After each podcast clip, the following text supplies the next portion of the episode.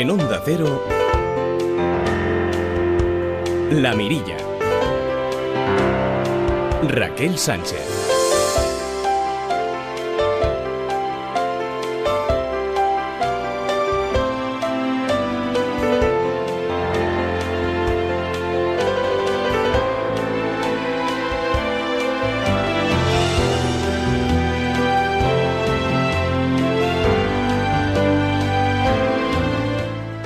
Futbolistas, profesores, policías o youtubers son las profesiones que eh, elegirían los niños y niñas españoles. Eh, más del 20% de las niñas quieren ser profesoras, eh, también los niños optan a ser futbolistas y me llama la atención que muchos niños que tienen entre 4 y 16 años quieren ser youtubers.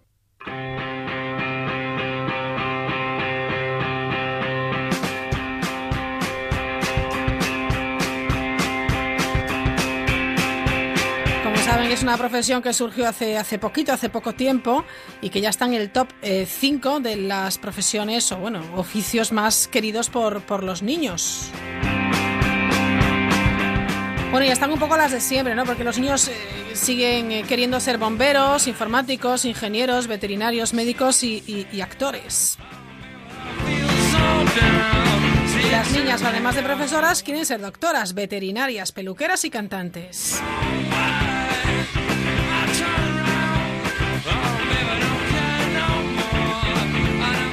Hay otro estudio que me, sí que me preocupa un poco más y es que la mitad de los niños en España creen que las tareas de la casa son responsabilidad de la madre.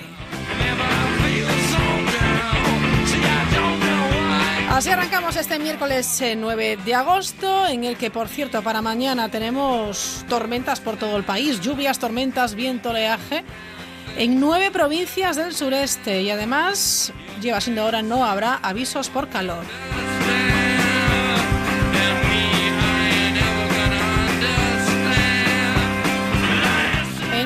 Saludaremos a Roberto Pérez Marijuán, que nos sigue contando los entresijos de nuestro cerebro, los atajos de nuestro cerebro para la toma de decisiones, los sesgos cognitivos. Nos iremos hasta la Cueva de las Ventanas, en Andalucía. Nos iremos en directo hasta Marbella, arranca el Starlight. Allí va a estar nuestro compañero micromano Julio Rodríguez en la cantera de Nahueles. Vuelve la periodista y editora Teresa Zataraín. A ver de qué nos habla hoy. En esos encuentros entre líneas. Y hablaremos de I más de más sí con nuestros compañeros Ángeles San Luis y Rubén Rey. Hacen especial hincapié en la inversión en la industria farmacéutica.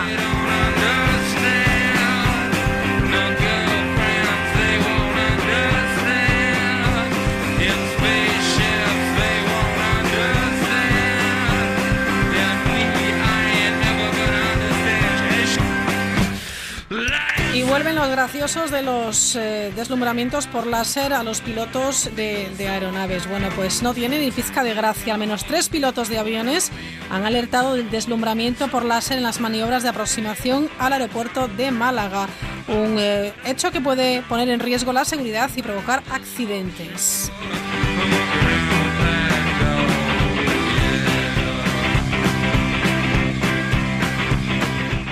Hoy en la sección Made in Spain de Daniel Burruezo, a quien por supuesto saludamos enseguida, hablaremos de una iniciativa que permite optimizar el consumo de gas en hogares, hoteles, restaurantes. Pero antes, por supuesto, las noticias más curiosas. El pasacalles.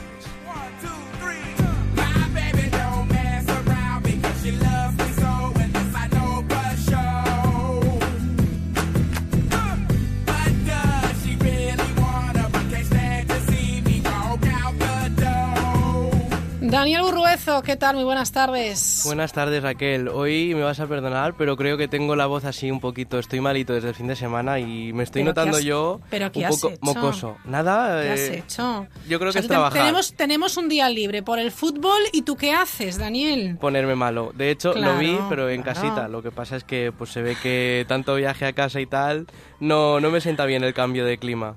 Bueno, tienes morriña, como decimos los gallegos, ¿no? Y de vez en cuando, cuando puedes, te vas a Valencia. Un poquillo. Un poquillo. bueno, Dani, vamos a intentar eh, que no te quedes sin voz y vamos con esas noticias curiosas que has encontrado, como siempre, eh, mucho en redes sociales, en periódicos, eh, en digitales. ¿Dónde arrancamos hoy? Pues mira, si quieres te cuento una noticia de bueno de, Nueva York en Long Island porque unos pescadores se encontraron con un tiburón que se subió a la cubierta del barco se enganchó en lo que es la barandilla mm. y se quedó atascado intentando y ves, eh, he visto el vídeo, como no, yo sabes que a mí me encanta ver estas cosas. y sale el tiburón como dando bocados al aire, intentando... Ah, mira qué bien, porque el tiburón sería, vamos, pequeño no era, ¿no? Seguramente. Pues hombre, mm, no he pues visto, pero así a ojo a ojo yo creo que más de tres metros tenía. qué bicho, ¿no? Qué miedo, qué barbaridad. Bueno, no se comió a nadie ni le dio un bocado a nadie, afortunadamente, ¿no? No, al final los, los pescadores le ayudaron, le, le, ataron la cola para que no siguiera golpeándose, le pusieron un anzuelo para arrastrarlo hasta el agua y al final el tiburón volvió a su hábitat natural. Bueno, bueno, bueno, pues nos alegramos de la historia que haya terminado con, con final feliz, que haya terminado bien. ¿Más cosas? Pues mira, te voy a contar una, una iniciativa que han tenido en un café de Australia, en Melbourne, porque en este café eh, cobran un 18% más por el hecho de ser hombre. A ver, explícate, porque es que yo ya no entiendo nada. En el, café se llama Handsome Hair y ha decidido llevar a cabo esta discriminación de género para responder a otra discriminación de género, la que sufren las mujeres allí por la brecha salarial ya que en Australia esa brecha es del 18%, bueno, lo fue en 2016, y han decidido compensar esa diferencia a los consumidores varones que pidan un café. Así que ya sabes, si vas a Australia, pues te saldrá un 18% más barato que a los hombres. Oye, hablando de Australia, he visto una fotografía de, eh, yo creo que eran unos, unos pies eh, con unas hemorragias brutales de un joven que había sido atacado por piojos de mar.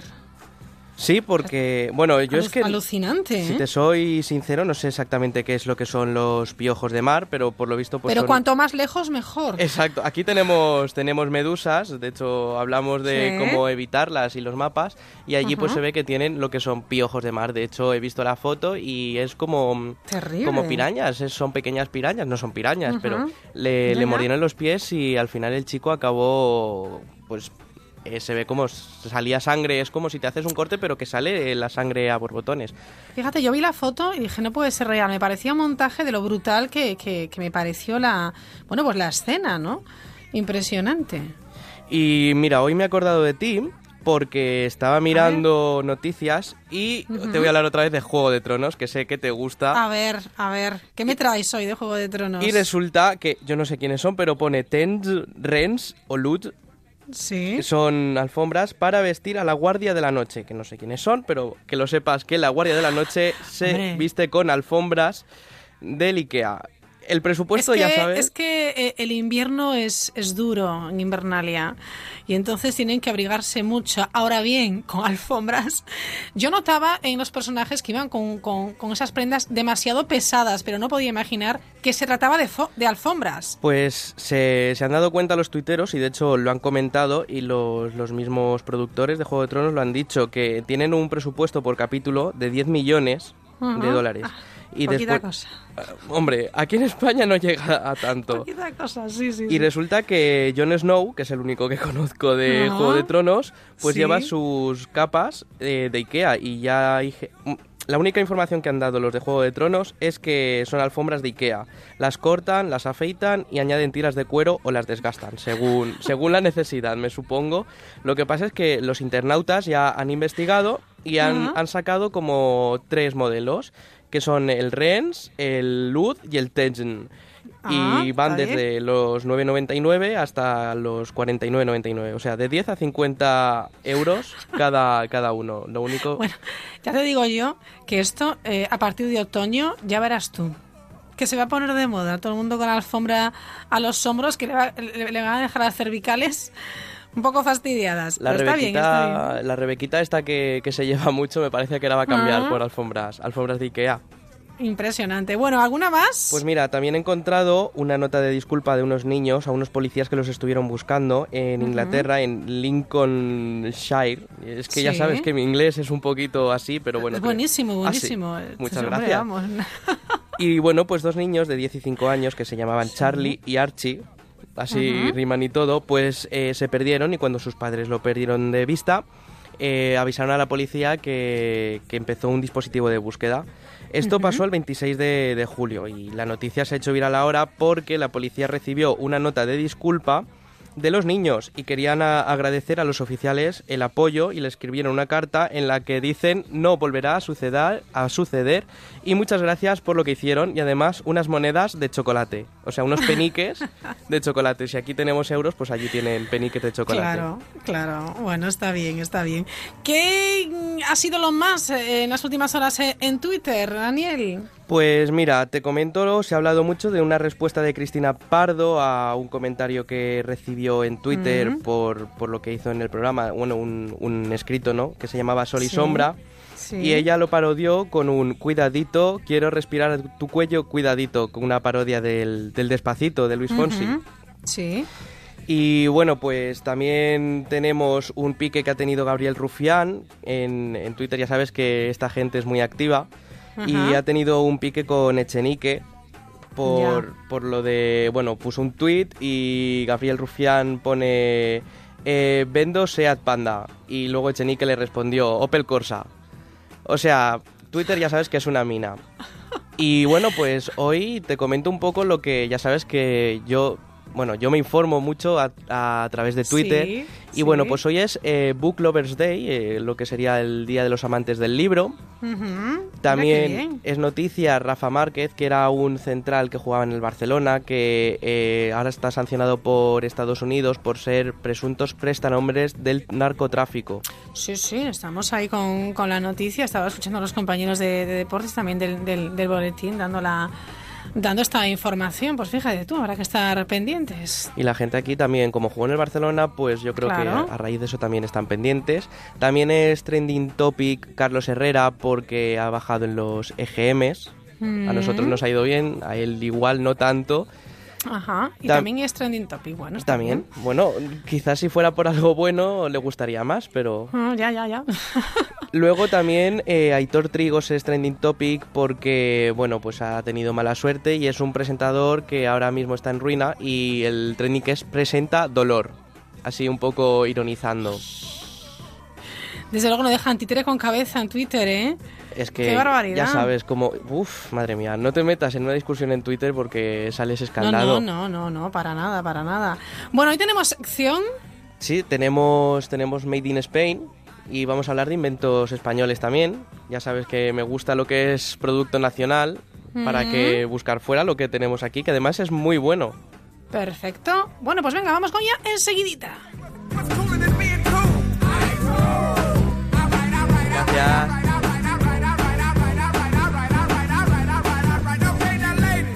Asómate a la mirilla en Onda Cero. Made in Spain. Daniel Burruezo.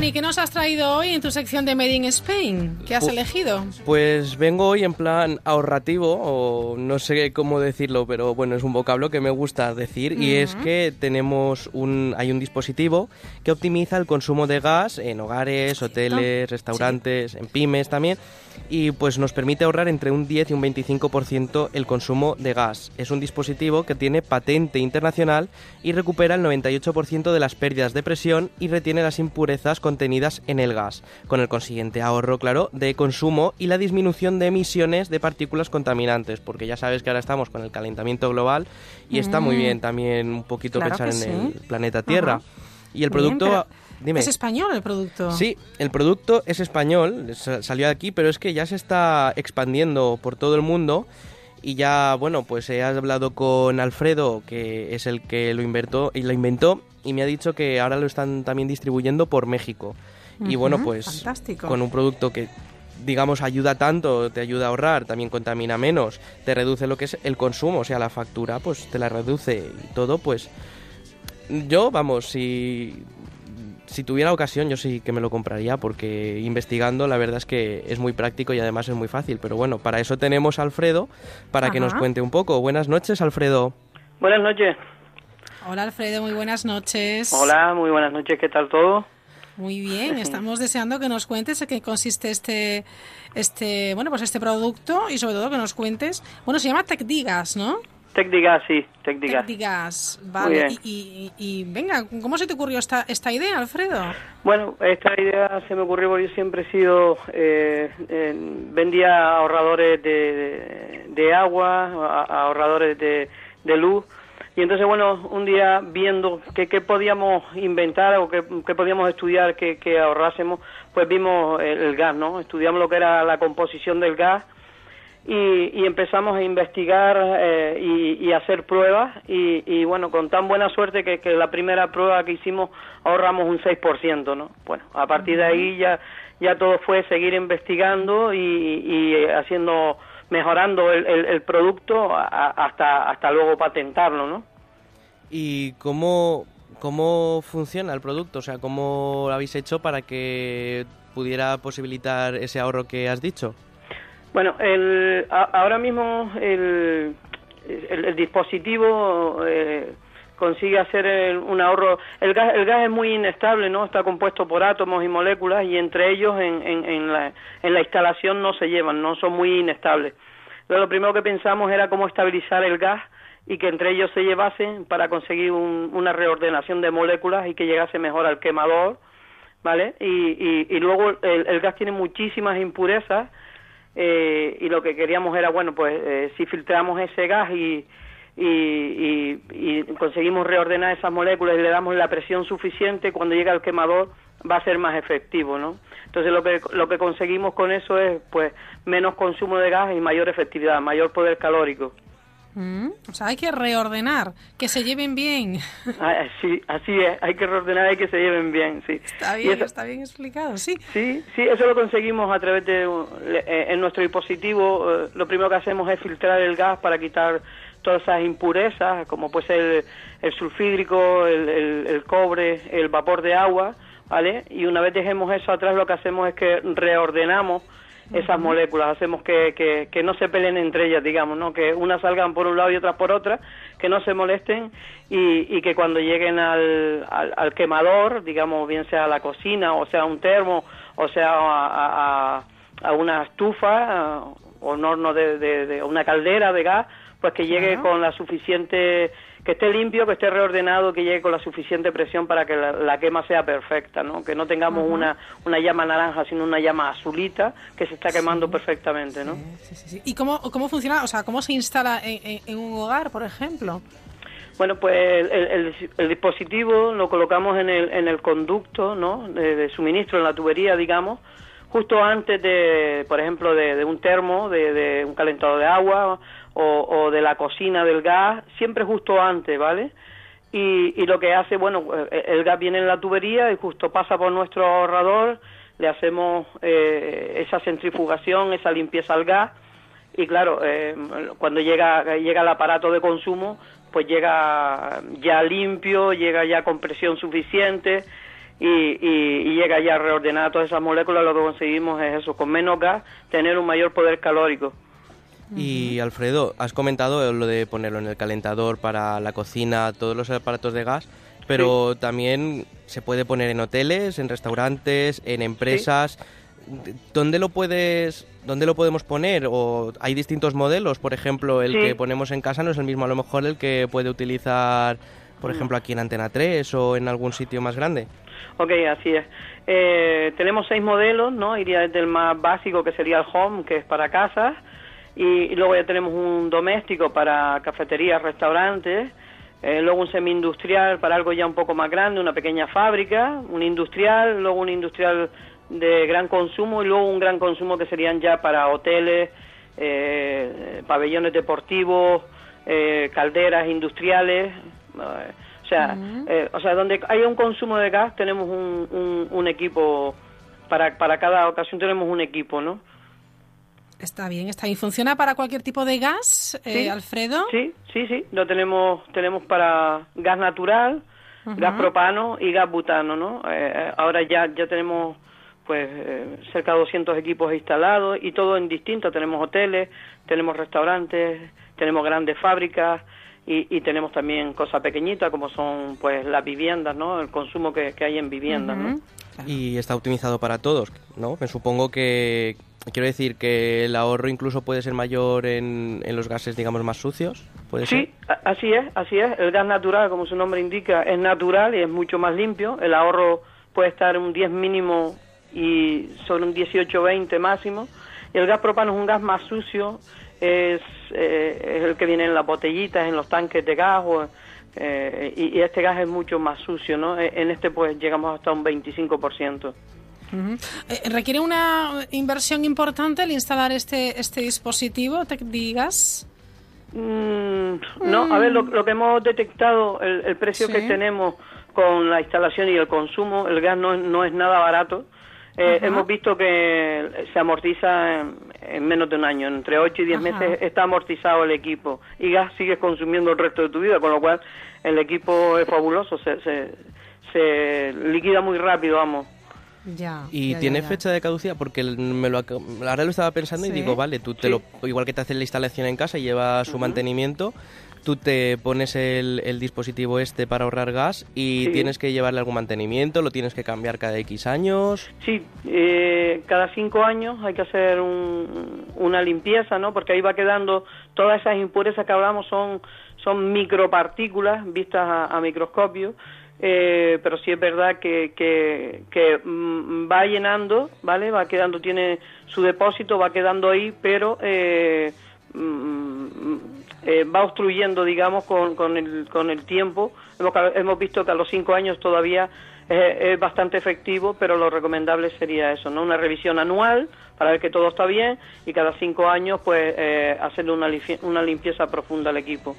Bueno, dispositivo Made in Spain, además con esa expansión in- internacional que destacaba Daniel Urruezo al, al inicio y supongo que, que, bueno, muchos proyectos también, expectativas de cara de cara al futuro, ¿no? Porque la acogida pues ha sido o está siendo buena, Alfredo, estará satisfecho. Sí, sí, muy satisfecho. De, de hecho, llevamos ya un año funcionando en, en México, instalamos una fábrica allí y, y ha tenido una grandísima demanda. De hecho, ahora nos vamos en el próximo mes, en septiembre, tenemos feria de- del 4 al 8 y, y, bueno, vamos a, repre- a representar, vamos a exponer allí y, a, y atender a, a todo el que pase por allí, ¿no?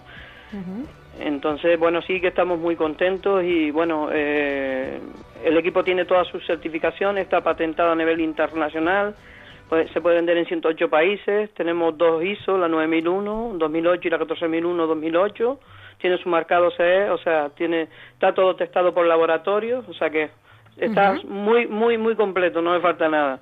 Y para llegar aquí, yo es que siempre me remonto a los inicios. ¿Cómo ha sido el comienzo? ¿La financiación, alguna subvención del Estado, algún patrocinador? Nada, nada, a puro bolsillo, a puro bolsillo, a puro bolsillo, dos años de investigación, un año en bancos de prueba eh, para conseguir los ahorros. Mm, O sea, que difícil, ¿no?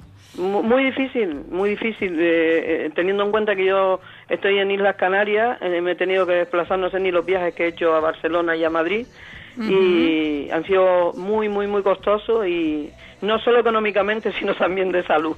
Claro, claro, me ha que- desgastado el- muchísimo. Sí, el recorrido ha sido ha sido difícil, pero hombre, Alfredo, has conseguido lo que lo que buscabas y te deseamos muchísimos éxitos. Pues muchísimas gracias, muchísimas gracias. A ti, Alfredo.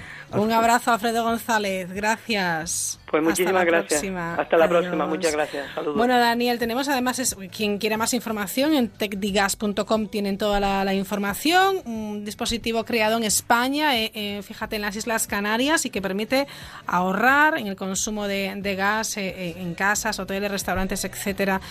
Eh, eh, dentro de poquito otro, otro invento Made in Spain, ¿te parece? Exacto. Sí, ya te digo que es que tenemos tanto repertorio que podríamos estar todos los días hablando de algún invento español y no acabaríamos nunca. Eso es buena noticia. Gracias, Daniel. Hasta la próxima. Adiós, Hasta Raquel. luego. Adiós, las nueve y media. Es un gran misterio, pero todavía hay personas que tienen todos sus seguros con ellos y se preguntan, ¿por qué a mí? Si te han subido el precio del seguro de tu coche o moto, vente a la mutua. Y sea cual sea, te lo bajamos. Llama al 902-555-485. 902-555-485. Vamos, vente a la mutua. Condiciones en mutua.es. Oye, amor, he llamado a Securitas Direct para que nos pongan esta tarde una alarma. ¿Y eso? Pues porque acuérdate del año pasado cuando robaron a varios vecinos mientras estábamos de vacaciones y nosotros sin saber si también nos habían robado. Este verano quiero unas vacaciones tranquilitas. Este verano protege tu hogar con la alarma de Securitas Direct con detección anticipada. Llama ahora al 945 45 45 o calcula online en securitasdirect.es. Para rebajas, rebajas, publi.com con precios hechos pedacitos.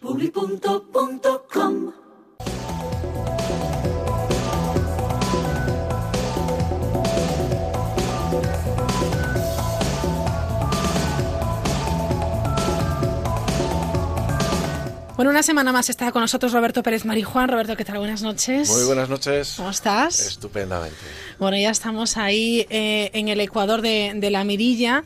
Eh, ya saben que Roberto Pérez Marijuán viene cada semana, eh, los miércoles, a, a esta hora más o menos, a, a hablarnos de los ses- sesgos cognitivos. Al final te lo acabarás aprendiendo. Casi patino otra vez y digo otra cosa, y digo otra cosa. Eh, hemos venido contando cómo funciona nuestro cerebro. Hemos, mm, bueno, yo creo que descubriendo también nuestra manera de, de pensar y nos, ha- nos has hecho reflexionar a veces sobre cuando tomamos decisiones y las tomamos de manera consciente o de manera inconsciente, que esto es muy, muy interesante, Roberto. Efectivamente, de hecho, la semana pasada estábamos hablando de dos de esos eh, sesgos cognitivos en los que en los que todos en algún momento caemos, ¿no? Son aquellos atajos que utiliza nuestro cerebro a la hora de tomar decisiones, pues con el fin de no consumir energía. Sí. Eh, hablábamos del efecto halo, que era aquel por el cual tomábamos una pequeña parte del todo y asignábamos al todo las propiedades de la parte, ¿no? Pues, Exacto. eh, cuando, por ejemplo, veíamos a alguien alto y atractivo y ya inmediatamente considerábamos que esa persona pues era inteligente o era una persona de éxito, cuando no tiene ninguna relación. No tiene Pero por qué, efectivamente. Hemos tomado una pequeña parte y a, todo le asignamos esa Sí. parte. Luego hablábamos también del, del efecto ancla, ¿no? Cómo una primera información nos sirve de base para tomar las siguientes decisiones. Poníamos algún ejemplo de una tienda de muebles, pero lo podríamos poner, pues, por ejemplo, cuando vamos a un hipermercado y vemos un vino francés, imagínate, de 100 euros, y al lado vemos otro mismo vino, también francés, que vale 49. Claro, nos va a parecer muy barato E incluso lo vamos a comprar, cuando un vino de 49 euros es caro, carísimo. Fíjate que nos, nos, nos mandaba un mensaje un oyente al, al correo de la mirilla, la mirilla robando a cero.es, y él hacía la reflexión y dice, esto me lo he encontrado yo mucho y creo que pasa mucho con eh, cuando buscas hoteles que también eh, te llevan para donde quieren. Y yo creo que tiene un poquito de razón este oyente. ¿no? Correcto, además en el mundo de los hoteles, eh, el, Es que ahora mismo en el- Internet, además. Los, los, los sesgos cognitivos o las presiones a las que nos someten van mucho más allá de todo eso. Si te das cuenta a través de las cookies, de esos pequeños archivos ¿no? que, sí. que, que tenemos que aceptar cada vez que entramos en una página web. Ahora, cuando tú entras en, en- en un buscador para Ajá. buscar el precio de un hotel, ves un precio. Pero normalmente sales y buscas en otros sitios. Cuando Claro. vuelves otra vez, te Sí. encuentras que está un poco más caro. Y si vas a una tercera, un poco más caro. Y dices, tengo que comprar ya, tengo que reservar ya. De hecho, además, normalmente encontrarás, quedan solamente dos habitaciones libres Esto, y hay ahora claro, mismo como 18 cuando haces una personas. compra también por internet online, luego te está apareciendo publicidad de ese, de ese sector o de ese tipo de, en fin. Claro, en muchos casos nos parece que las cosas suceden Digo, por casualidad, y, casualidad. No hay, y no hay ninguna casualidad. De alguna manera, al final, estamos siendo Sí. manipulados ¿no? de, de muchas formas distintas. Efectivamente, nos contaba Ángeles San Luis y Rubén Rey también la pasada semana en su sección de Efecto Nova como eh, el valor que tienen esos datos, ¿verdad? Nuestros que vamos dejando, esa, va- vamos sembrando, van recopilando datos sobre nosotros y nos hacen a la carta eh, bueno, pues lo que, lo que ellos quieren que, Sí, que leamos. Y además es que tiene mucha relación con esto que estamos hablando, porque Sí. nuestra idea de nosotros mismos es una construcción mental que en muchos casos está alejada de la realidad. Pero sin embargo, estos sistemas, estos algoritmos, estas eh, empresas como Google, como Facebook, saben exactamente cómo somos. Porque solamente cogen datos de lo que hacemos y aquello por lo que mostramos interés. Y no hay esa distorsión que tenemos de. Yo es que creo que soy de esta manera. Sí. Realmente Sí. ellos saben Sí, cómo, cómo- somos. En fin, bueno, vamos al lío, Roberto. Bueno, pues eh, hoy, en primer lugar, me gustaría que hablásemos sobre la teoría de la atribución, que es una teoría desarrollada por el psicólogo Heider eh, en una obra de 1985 que se titulaba La psicología de las relaciones interpersonales. Muy bien. Básicamente, Heider lo que hizo fue un, un método para entender cómo la gente percibe su propio comportamiento y el de los demás. Nosotros tenemos una relación con nosotros mismos y una relación con la sociedad, con las personas que nos rodean, y la interpretamos de una forma eh, que muchas veces es distante de la realidad, ¿no? Eh, para Heider tendíamos a atribuir la conducta de los demás y la nuestra propia a dos tipos de factores, los factores internos y los factores externos. ¿Qué significa esto? Pues los factores internos serían los propios que tenemos las personas, ¿no? Pues nuestra inteligencia, nuestra capacidad, el esfuerzo, Sí, la, la claro. preparación. Y los externos, pues serían todos aquellos que están fuera de nosotros mismos. Podría ser la suerte, podrían ser las circunstancias, la situación en la que nos encontramos, ¿no? O incluso las acciones de terceras personas. Dependiendo de la autoestima de, de cada persona, nos podemos encontrar con, con casos diferentes, ¿no? En los que, por ejemplo, una persona achaca sus propios éxitos a factores internos. Y cuando tiene un éxito, dice, esto eh, lo he conseguido pues porque trabajé mucho, Claro. porque soy una persona muy inteligente, porque soy una persona me que, currado, que me, que me he esforzado. Sí. Y lo achacamos a nosotros mismos. Eso lo que va a hacer, consecuentemente, es aumentar la propia autoestima. Sí. Cuando nosotros achacamos los éxitos a nuestras propias eh, Capacidades, ¿no? Que hemos, sí, lo hemos trabajado y es la Somos- recompensa, ¿no? capaces además de enfrentarnos a, a las siguientes circunstancias Pues estamos motivados. con mayor capacidad. Sí, Tiene que sí, ver con la motivación, Claro. claramente. ¿Qué es lo que pasa? Que muchas veces este tipo de personas, los aciertos ajenos, ¿a qué les achaca? Los aciertos ajenos. Ah, esto es muy interesante. ¿eh? Ay, ay, ay, ay. achaca a los factores externos. Claro, "Ah, eso, eso fue casualidad, eso le salió de chiripa. Es que cuando alguien te gana, por envidia. ejemplo, claro, cuando alguien te gana en una competición, normalmente Sí. tiendes a achacarlo a esos factores externos, ¿no? Pues que ha tenido mucha suerte o no Mm. tenía competencia o incluso tenía enchufe. Ya. No he podido conseguir ese ascenso que me merecía y ha sido porque esta persona no es porque tuviese mayores capacidades, mayores habilidades o valiese más. Simplemente es porque ha tenido suerte o porque estaba enchufado. Es una forma también de proteger nuestra propia autoestima. Claro. Y esto también tiene un problema, y es que nos impide mejorar. Si nosotros eh, entendemos que cuando alguien nos, nos vence en una competición o nos reta, y somos capaces de decir, ha sido porque lo ha hecho mejor, y yo tengo que mejorar para conseguirlo, Ajá. ¿sí? Sí, te prepararás más la próxima vez. muchísimo más. eh, en, ca- en cambio, si piensas que ha sido suerte, tú te, te- te- te- es la posición más cómoda, claro. Te, te- te relajas y dices, bueno, pues este ya.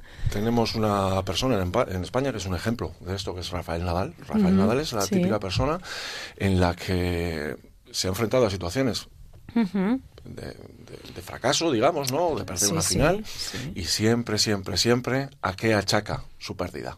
Que el otro lo ha hecho mejor. Siempre menos, dice lo mismo. sí, sí, sí, ¿Y le da la enhorabuena y. ¿Y qué es lo que, qué es lo que consigue con eso?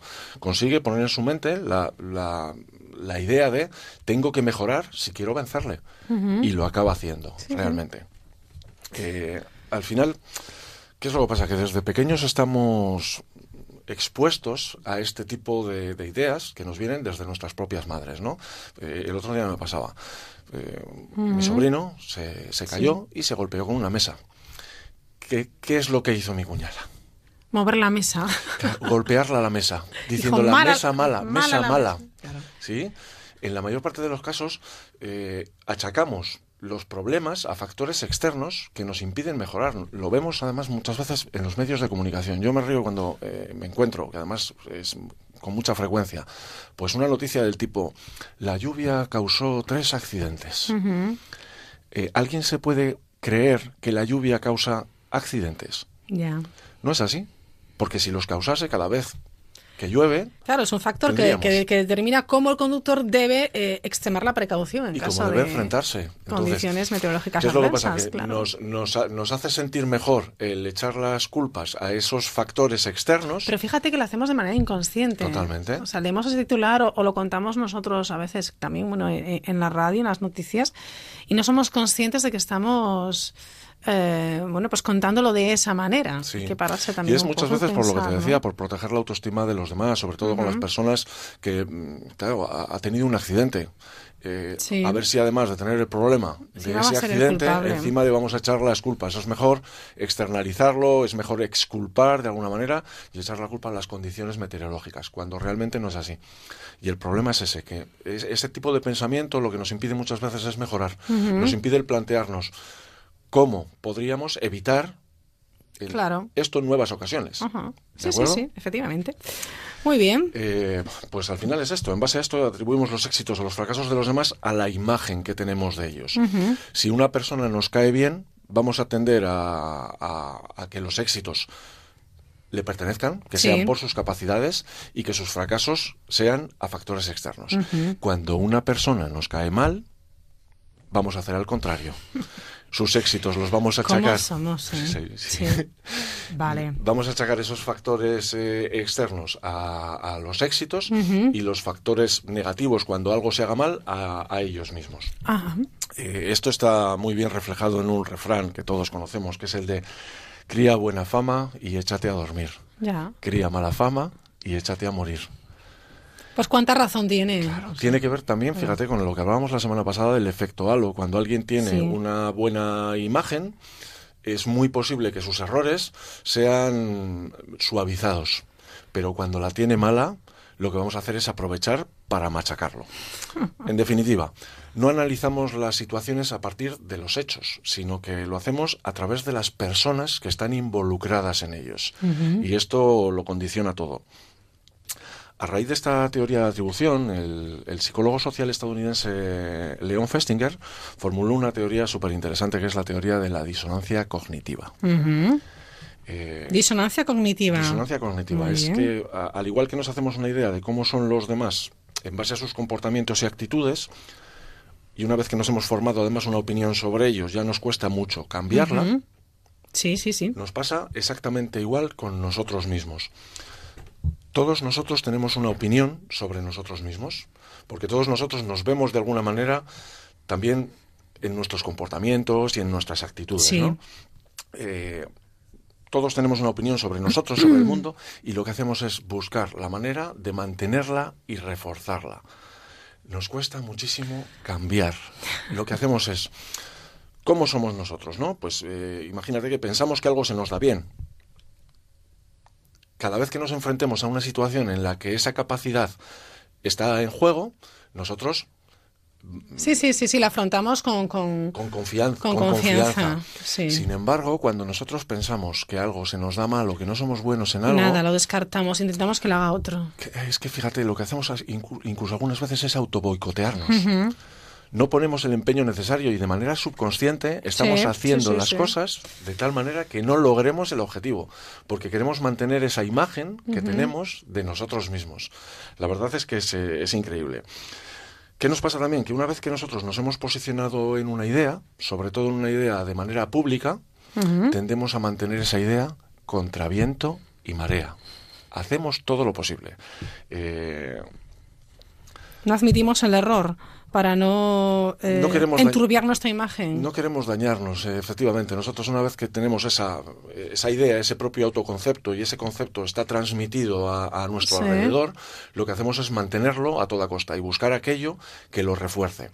Tenía un ejemplo que me parecía súper curioso porque eh, muchos de nosotros lo, lo vivimos. ¿no? Cuando éramos pequeños venían al colegio con Ujú. unas huchas eh, que teníamos que llevar pues para conseguir Sí. dinero para una Las acción, prestaciones, sí, pues, sí, sí, claro. efectivamente. Entonces, normalmente lo que hacíamos cuando nos daban la hucha era ir a casa y el primer sitio donde intentábamos llenarla. pues Claro, era, claro, lo mismo con las rifas del equipo de fútbol, con etcétera, ¿no? con en la- Navidad. efectivamente, con Sí. la familia, con Sí. los vecinos, con los amigos, con los conocidos. Sí. Pero había un momento en el que eso ya se había agotado y había que salir a la calle. Ujú. Entonces, claro, tú ibas por la calle y de repente veías que venían los, los niños y venían con la hucha y además la venían haciendo sonar. Agitando, ¿Te acuerdas? ¿verdad? Sí, sí, sí. Y eh, ese momento en el que mm, directamente, mm, cuando nosotros echábamos un dinero, sí, sí. nos ponían una pegatina. Una pegatina que nos marcaba como unas personas solidarias, unas personas que apoyaban una causa noble, ¿de acuerdo? Claro, eso pasaba hace años. ¿Qué es lo que pasa? Que normalmente cuando tú escuchas eh, dinero sonar y ves venir a los niños, en muchos casos dices, uy, no me viene bien, y te cambias de acera, o no quieres ni que te miren, ¿no? Como digo yo, muchas veces el interés por el suelo de las personas crece y todos miran a O otro- curiosamente te a llama alguien por teléfono, vaya. Claro. Bueno, Ya. pues, ¿qué hacen ahora algunos niños con una estrategia que es realmente increíble? Lo que hacen es una avanzadilla Ajá. en la que dos o tres niños van con las pegatinas y no les ves venir. Y te ponen ya la pegatina. Entonces, cuando te quieres dar cuenta, te han puesto una pegatina. ahora, Sí. ahora tienes que cumplir, Entonces, ¿no? Con los de atrás. Lo que, lo que dices es, bueno, me han puesto la pegatina. ¿Y dónde está la hucha? Y no, no la ves. Pero claro, la pegatina ya la tienes puesta. Ya. ¿sí? Efectivamente, 100 metros más eh, adelante te encuentras con los niños que vienen con la hucha, que ya Y tienen... con una sonrisa. Claro, es que además tienen marcadas a sus, vamos Claro. a llamarle víctimas, ¿no? Sí, sí, sí, Las sí. tienen marcadas y lo único que tienen que hacer es Vaya ponerle la hucha estrategia, delante. Roberto. Claro, porque date Ya. cuenta que en el momento en el que tú ya has tomado una posición pública como una persona solidaria, porque llevas una etiqueta que te caracteriza como ello, no puedes hacer más que dos cosas. O bien, devolverle la pegatina al niño, que te va a hacer sentir mal a ti, te va a hacer sentir como una persona ruin, Ni, ni nos lo planteamos. claro. o rascarte el bolsillo directamente y mm, evitar esa disonancia cognitiva. Tú te has planteado que eres una persona de una manera determinada y lo que tienes que hacer son las acciones que tengan que ver con, con, con reafirmar esa, Sí, esa sí, situación. sí. Es, es tremendamente curioso. Muy bien. Está bien, Eh, sí, señor. Bueno, ¿qué más? ¿Seguimos Bueno, pues- con- con más sesgos o lo dejamos para la próxima semana? No, tenemos ¿Hay todavía- más? sí, sí, tenemos Ah, perfecto. más. Uno más, venga. Eh, al final, todo esto enlaza con el llamado sesgo de confirmación, ¿no? que es la, la tendencia a favorecer, a buscar, a interpretar y a recordar la información que confirma y refuerza, y refuerza Sí. las propias hipótesis. Ajá. ¿Qué es lo que pasa? Que nuestra memoria es bastante imperfecta y tendemos a recordar de, de forma selectiva o incluso seguimos creyendo en algo a pesar de que se haya demostrado que es mentira. Esta mañana leía en la prensa un- una noticia en la que decía que Donald Trump ha creado una, Ah, sí. un programa. ¿Qué te parece? Claro, me- un programa de televisión, pues me parece que está aprovechando este tipo de cosas. Claro. ¿Por qué? Porque la gente que tomó una decisión de votarle ha tomado una posición. Claro. Y en algunos casos además la ha difundido en su entorno. Entonces, ¿qué es lo que va a hacer? Va a intentar reforzar todas aquellas ideas que, que están de acuerdo con esa actitud, con esa idea que ya ha concebido. Entonces, nos vamos a encontrar con que todas las personas que vean ese, ese canal Claro. van a estar completamente de De acuerdo, acuerdo con. Donald Trump, efectivamente. Sí, Y- sí, y, sí. van a pensar que todos los demás Qué eh, terrible. mienten. Madre mía. Esto además eh, va incluso más allá porque eh, eh, podemos entrar en algo que se llama la polarización de las ideas. Cuando entramos en la polarización de las ideas, los matices dejan de tener importancia. Lo vemos todo, o blanco o negro, nos posicionamos en un extremo, ¿no? Y cuanto mayor sea el componente emocional que tiene eh, esta situación, más intensa será nuestra defensa o ataque de esta idea. Eh, podemos poner miles de ejemplos. Los toros. Toros sí o toros no. No hay posiciones intermedias. Sí. El aborto, en la política, en la religión, en el fútbol. En todos estos elementos, cuando alguien toma una posición, es, Es- una es posición emocional, a sí, muerte, totalmente. Mm, Tenemos un problema con las redes sociales, porque las redes sociales y, y sus algoritmos, como hablábamos antes, refuerzan mucho esto, ya que nos, nos están mostrando constantemente contenidos que están de acuerdo con aquello en lo que en el pasado mostramos interés. Eh, fíjate que mm, este tema de la- del posicionamiento tiene muchas veces que ver con que cuando nosotros estamos rodeados de personas que piensan de la misma forma que nosotros, Sí. tendemos a pensar como ellos. Sí, claro. Y muchas veces lo que pensamos es eh, algo que se llama el falso consenso, que consiste en pensar que nuestras propias ideas, que nuestras propias creencias están mucho más extendidas de lo que realmente están. Fíjate que es... que tiene un peligro terrible porque se, acabas con el debate. No, no escuchas otras ideas que son distintas a las tuyas. Claro, y fíjate que eh, yo hay una frase que me encanta que dice que, y sobre todo en la cultura latina pasa esto, eh, nosotros no tendemos a escuchar, porque cuando estamos en una conversación, cuando no estamos hablando, estamos preparándonos para hablar. Entonces, tendemos a escuchar nada más aquellas cosas que están de acuerdo con lo que nosotros pensamos y tendemos a obviar todo aquello. O sea, ya estamos discriminando información, ¿no? Según nuestra, lo, que, lo, que nos convenga, vaya. Totalmente. Y es un problema porque no nos hace avanzar como sociedad, nos hace nada más polarizarnos y nos hace entrar en situaciones en las que cuando viene alguien, lo que hace es intentar destruir todo lo que había antes. ¿Cuántos ejemplos podríamos Sin importar si realmente eso era bueno o no era bueno. Ya, ya. En definitiva, ya para terminar, yo creo que hay una frase del, gran poeta Campo Amor que define muy bien todo esto que hemos estado hablando hoy, que es, en este mundo traidor nada es verdad ni es mentira. Todo es según el color del cristal con que se mira. Pues así finalizamos. Roberto Vélez Marijuán, la próxima semana más. Seguimos hablando de sesgos cognitivos y los atajos de nuestro cerebro que creemos que a veces toma las eh, decisiones, eh, bueno, pues más conscientes y otras veces no, no, es así. Gracias, feliz semana. Adiós.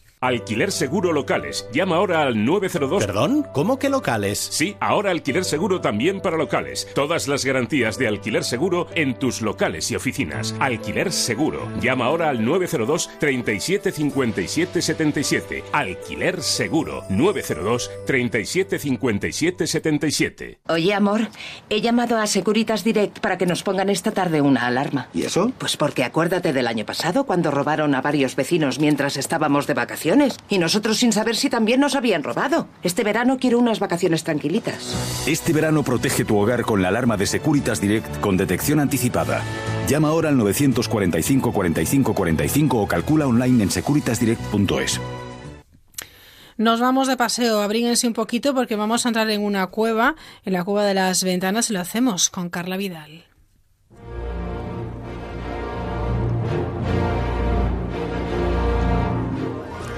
Han pasado más de 20.000 años desde que la población neandertal entrara por primera vez en la Cueva de las Ventanas, una cueva prehistórica situada en el sur de España, concretamente en el término municipal de Piñar, al norte de la provincia de Granada. Esta localidad se encuentra a 1.000 metros por encima del nivel del mar, aunque la cueva alcanza los 1.053 metros de altitud. Su interior es fresco, con una temperatura media de 13,1 grados centígrados, lo que la convierte en un lugar ideal para visitar los tórridos días de verano.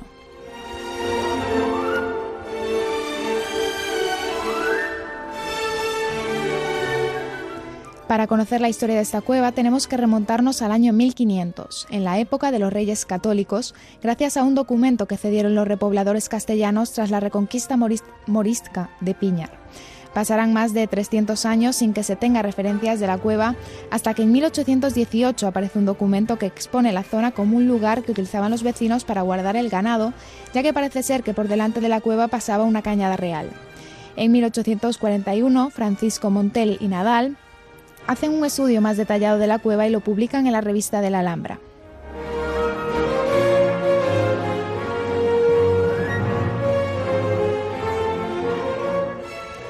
Tras la publicación, en 40 años, Piñar comenzó a recibir la visita de prestigiosos arqueólogos que querían indagar más allá. Perisek, recordado como un prehistoriador prestigioso, Irwin, H.T. Almagro, un catedrático de la Complutense, excavan en las cuevas localizando restos antropológicos y óseos en los años 60 y 70. A partir de ahí, la cueva de las ventanas se dejó a su suerte durante muchos años, años en los que los expoliadores hicieron de las suyas, resultando imposible localizar restos en los años siguientes. A mediados de la década de los 90, el Ayuntamiento de Piñar comienza a madurar el proyecto de habilitación turística de la cueva, que se concretará a finales de 1996.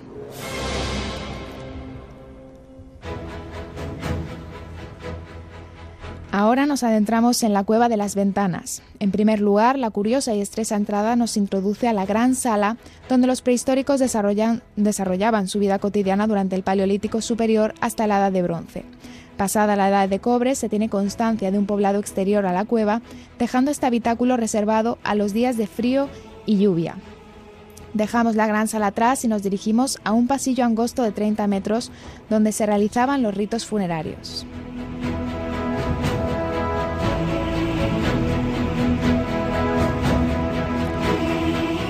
Lo siguiente en visitar será la Sala de la Pileta y debe su nombre a su formación geológica con diversos espeleotemas, creando gouls en las zonas inclinadas, además de estalactitas, estalagmitas y columnas.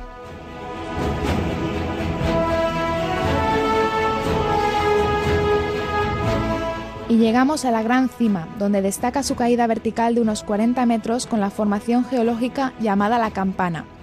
Desde este punto al interior de la cueva ya no es posible visitarlo. Hasta el momento no se ha tenido constancia de restos arqueológicos, solamente la aparición de monedas.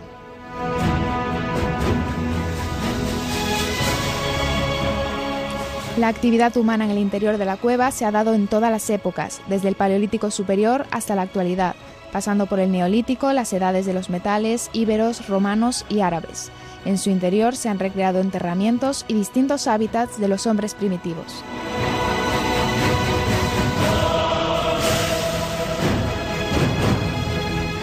Hoy en día, la Cueva de las Ventanas, conocida así por sus tres grandes accesos parecidos a grandes ventanales, está considerada como un bien de interés cultural y monumento natural de Andalucía. Abierto al público desde 1999, recibe una media de 30.000 visitas al año.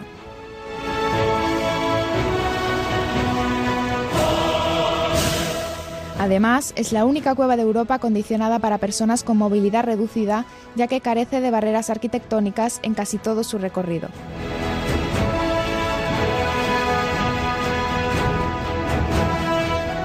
Sin duda, un auténtico viaje a la prehistoria en un mundo subterráneo donde poder disfrutar de un día de verano en familia.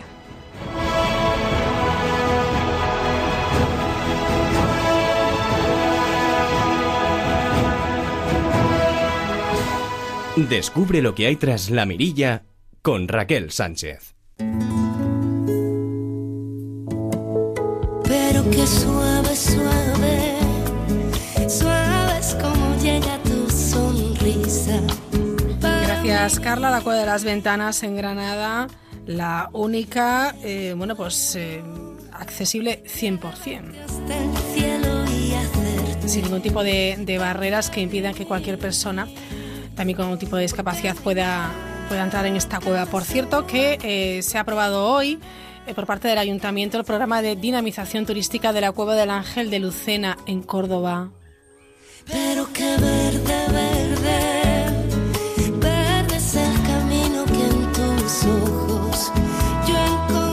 El objetivo de, este programa que se ha aprobado es la ampliación de la oferta turística sostenible y de calidad existente en el municipio a través de la puesta en valor y el embellecimiento del entorno natural de la cueva y la cima del Ángel. Con la música de Rosario Flores llegamos a las noticias de las 10, las 9 en Canarias. A la vuelta nos vamos con Julio Rodríguez, que está en Marbella, en la cantera de Nahueles, en el Starlight.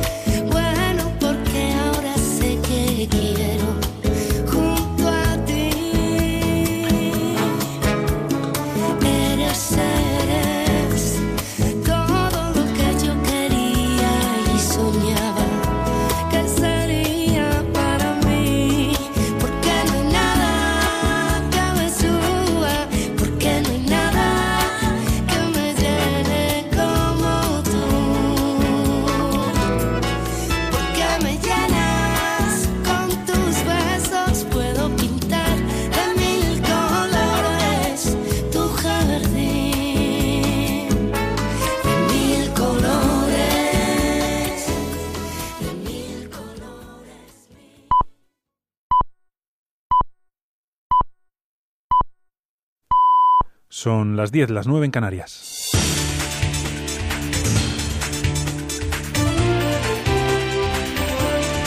Noticias en Onda Cero. Buenas noches. La comunidad internacional asiste con preocupación a una escalada verbal sin precedentes entre Estados Unidos y Corea del Norte. El último paso lo ha dado el Pentágono, que ha advertido a Pyongyang de que no lance amenazas que puedan suponer el fin del régimen de Kim Jong-un y la destrucción de su pueblo. Washington responde así a la amenaza previa norcoreana de bombardear la isla de Guam bajo soberanía estadounidense. El embajador ruso ante la ONU, Vasily Nevencia, ha pedido hoy contención a Estados Unidos y tiempo para rebajar la tensión. Nuestro claro deseo es que Estados Unidos mantenga la calma y evite movimientos que puedan provocar a la otra parte a acciones que pueden ser peligrosas. Creo que debemos darle unos días para calmarnos. Esperamos, como he dicho, que las tensiones se alivien y tenemos que ponernos en serio a pensar y crear caminos para el diálogo político.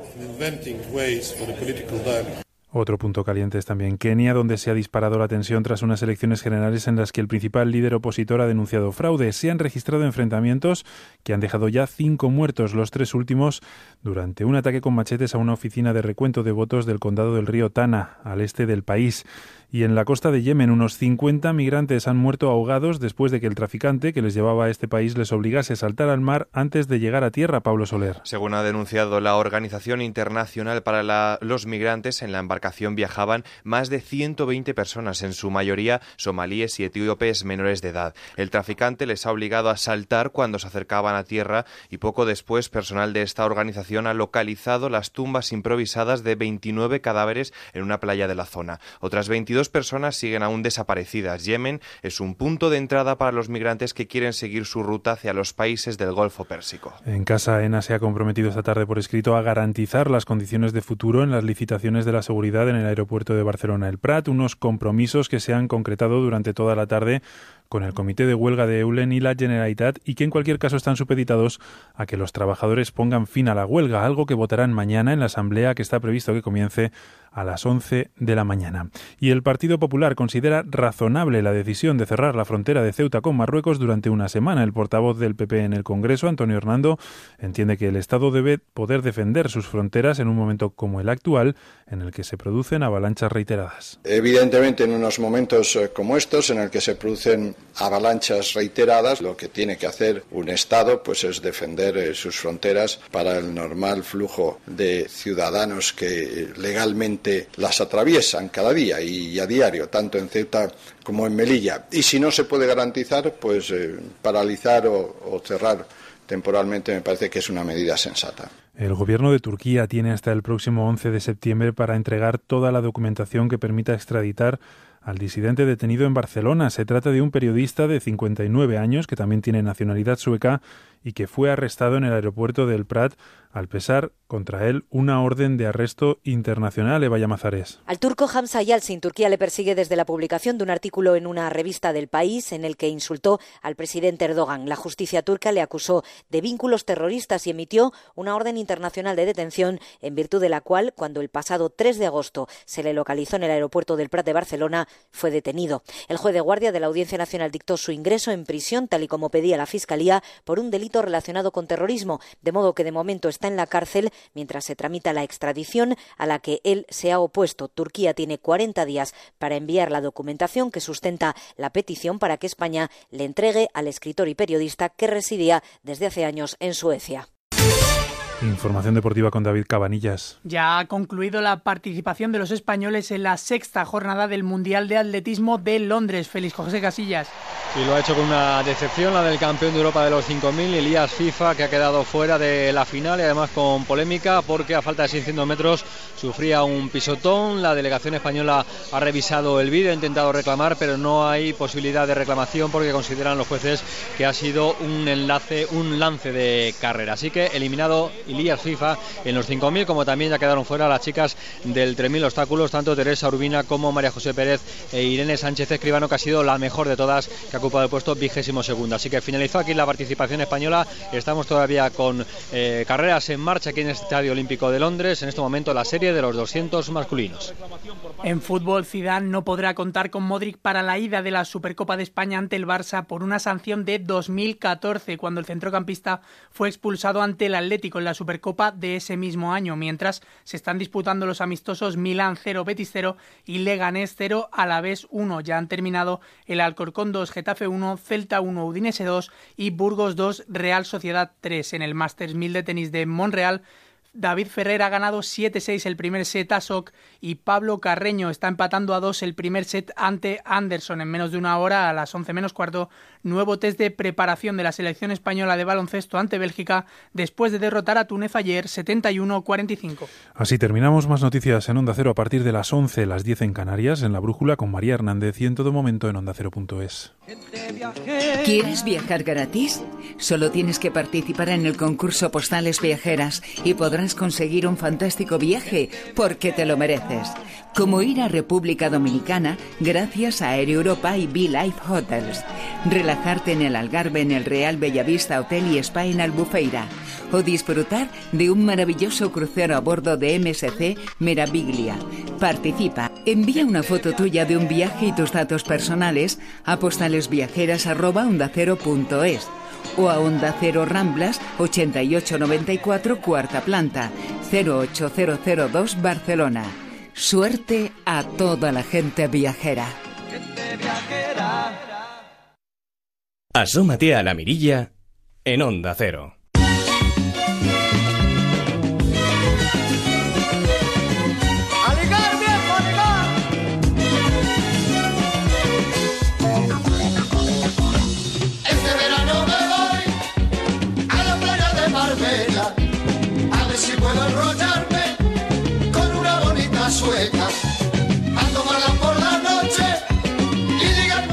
Minutos sobre las 10, una hora menos las Islas Canarias y en este punto ahora mismo nos vamos hasta Marbella. Julio Rodríguez, ¿qué tal? Muy buenas noches. Muy buenas noches, Raquel Sánchez. ¿Qué tal? ¿Cómo va la mirilla? ¿Cómo vais todos? Estamos aquí. Fantástico, oye, qué bien se te escucha. Te he visto en Twitter además que estás todo trajeado, todo guapísimo, porque claro, estás en un evento que Hay requiere etiqueta.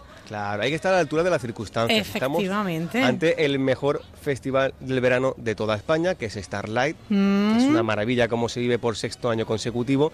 Y bueno, tienes que venir por lo menos, por lo menos acorde a las bellezas que tengo enfrente de mí. No te puedes ni imaginar, estoy nervioso, me tiemblan las canillas. Por esto del directo. A Raquel, ver, a estas alturas, a ver, ¿eh? a ver, eso te De digo verdad. yo, un profesional Sí, sí. Como, como tú, que, Oh, que le tiemblen las rodillas. A ver, De ¿qué, verdad, qué pasa verdad. para que te hayas puesto tan nervioso, Julio? Mira, hoy tenemos en apenas nada, porque esto es riguroso directo, las 18 minutos, Sí. en apenas 20 minutos está aquí Ana Torroja. ¿Qué me dices? Ana Torroja, sí, Qué sí, bien. y tiene una historia con Marbella preciosa, porque recuerda eh, uno de los grandes de Onda Cero, como José Luis Salas, la presentó en su día en Marbella, año 91, Estadio Municipal de Marbella, llenó. Es una locura, venía con Mecano, está claro, claro. pero ya vino otras veces a Marbella, también recuerdo con, con Girados, con Miguel Bosé, Miguel Bosé que lo hemos tenido en Starlight también más de una vez. Claro, es que, perdóname, Julio, es que por sí. Starlight han pasado en estos eh, cinco horas, la sexta edición, Sí. eh, renombres del panorama musical, bueno, cultural también, de las celebrities, mundo del deporte, de- del ocio. Lo más granado ha pasado por Starlight Marbella. Raquel, si es importante, está en Starlight. Tenlo, tenlo clarísimo. A ver, la canción del verano, despacito, Luis Fonsi, ¿dónde está? En Starlight. La bicicleta, Carlos Vives, ¿dónde está? En Starlight. Claro, Pero así todos, desde Joaquín Sabina, desde Malú, pues es que están todos. Y además mm, es una apuesta eh, por una promoción brutal porque dicen, oye, que 20 actuaciones están bien, 30 también.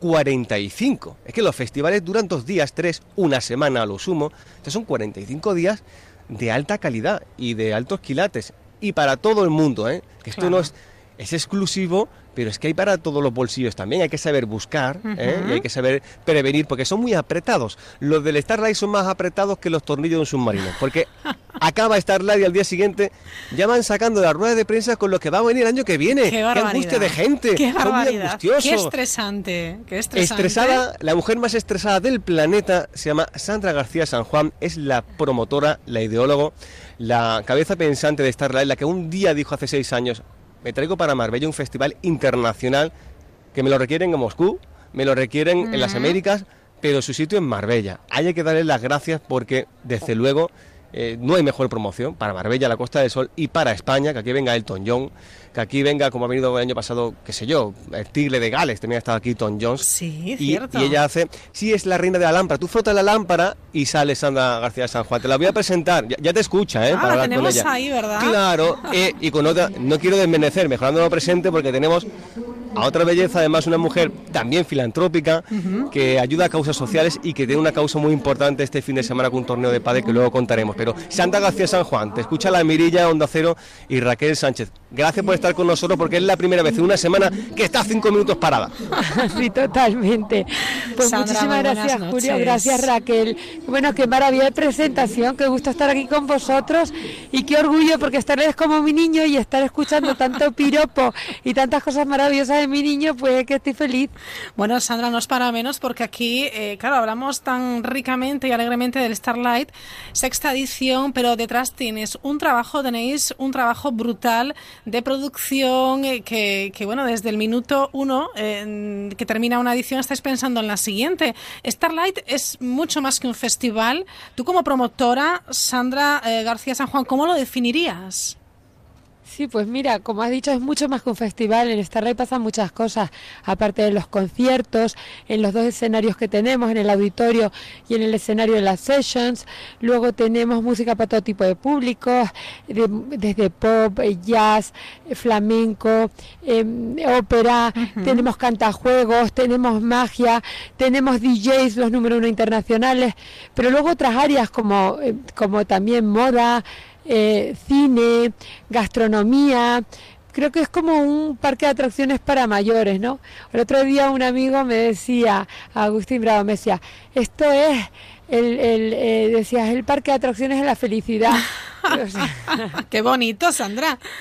Qué bonito, Qué sí, bonito, la verdad sí. que Impresionante. yo creo que aquí lo que es una maravilla y yo creo que lo que más mo- nos motiva a mi marido y a mí, que disfrutamos mucho, es cuando te pones en un concierto a mirar las caras de la gente, no al artista, las caras de la gente y ves todos los ojos brillantes como si fueran luciérnagas de, de- de plenitud, de que la gente está disfrutando y viviendo el momento, porque realmente, no sé, creo que, que de alguna manera se le quedan grabados en la memoria para siempre los momentos que disfrutan aquí y, y ser parte de, de conseguir eso, ¿no? Eso es la mayor satisfacción que se puede tener en el mundo.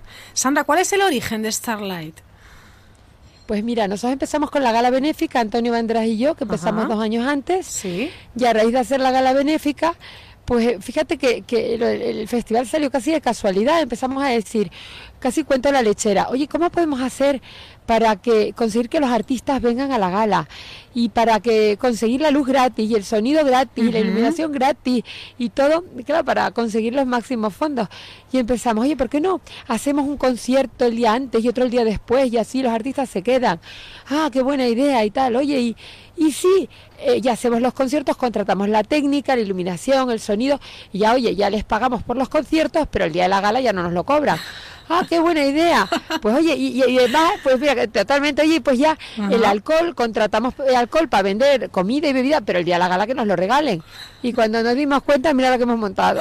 Me encanta porque se ha ido, se ha ido eh, De las manos, se ha ido de de las manos, pero me encanta el rollo de eh, y sí, y sí, porque y si lo intentamos y con ese intento, con esa ilusión, con ese trabajo habéis conseguido una programación cada año brutal. Este año los conciertos, eh, como siempre, un cartel magnífico. ¿Qué destacarías? Pues mira, yo creo que este año la parte más importante y la gran innovación es que decidimos apostar también para hacer conciertos en la parte sessions, que es el, eh, hacíamos algunos, pero este año hemos hecho una programación muy completa con eh, todos los días hasta las 6 de la mañana artistas que actúen en el, en el escenario secundario que son precios mucho más asequibles y mucho más ajustados porque tiene un aforo mucho más pequeño pero son para artistas que, que los ves de pie, más desenfadado y con cachés más, más bajos y entonces el precio en la entrada puede ser mucho más bajo, ¿no? Son a 25 euros y creo que, que eso da acceso a mucho más público creo que erróneamente se tenía la imagen lo que decía Julio antes, que Starlight es caro.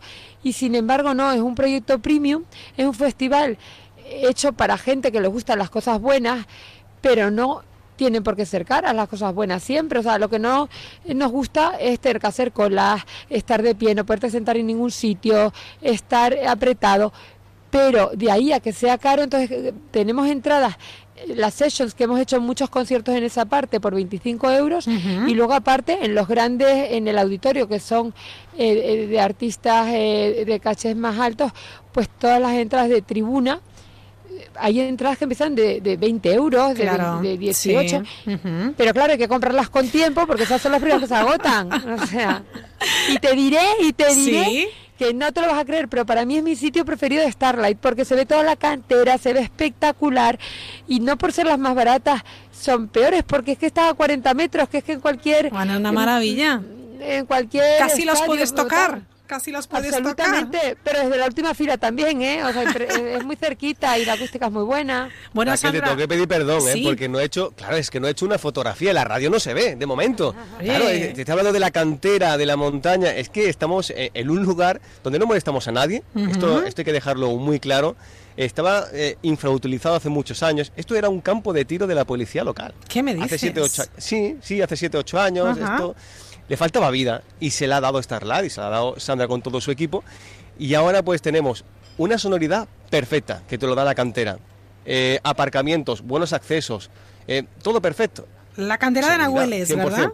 En la cantera de Nahueles, exacto. Mírenlo por internet, ponen eso de Google Imágenes y lo tienen todo. Tengo que presentarte, digo que te hago la fotografía porque estamos en un apartado, en un reservado detrás del escenario, para que esto que no se nos cuele mucho del ambiente, porque enseguida va a actuar Anato Roja y enganchado a la que yo creo que le voy a poner la medalla hoy de embajadora de Marbella. Sí, sí, te lo voy a decir. Y además tú no sabes quién es. Esto es la magia de la radio. No tengo ni idea de quién tiene. No es broma, porque es que tú confías en mí. Totalmente, hay dos personas, totalmente. Hay dos personas que confían eh, eh, en, mí, mi mujer y tú. Ya está, nadie más, Y, te lo digo en serio, tengo una mujer que merece la pena echar 10 minutos de charlas con ella, que luego no son 10, es media hora. Em, es de todo, es de todo, es modelo, es actriz, es presentadora, es filantrópica. Mañana está aquí porque apoya una cosa muy importante desde hace muchos años.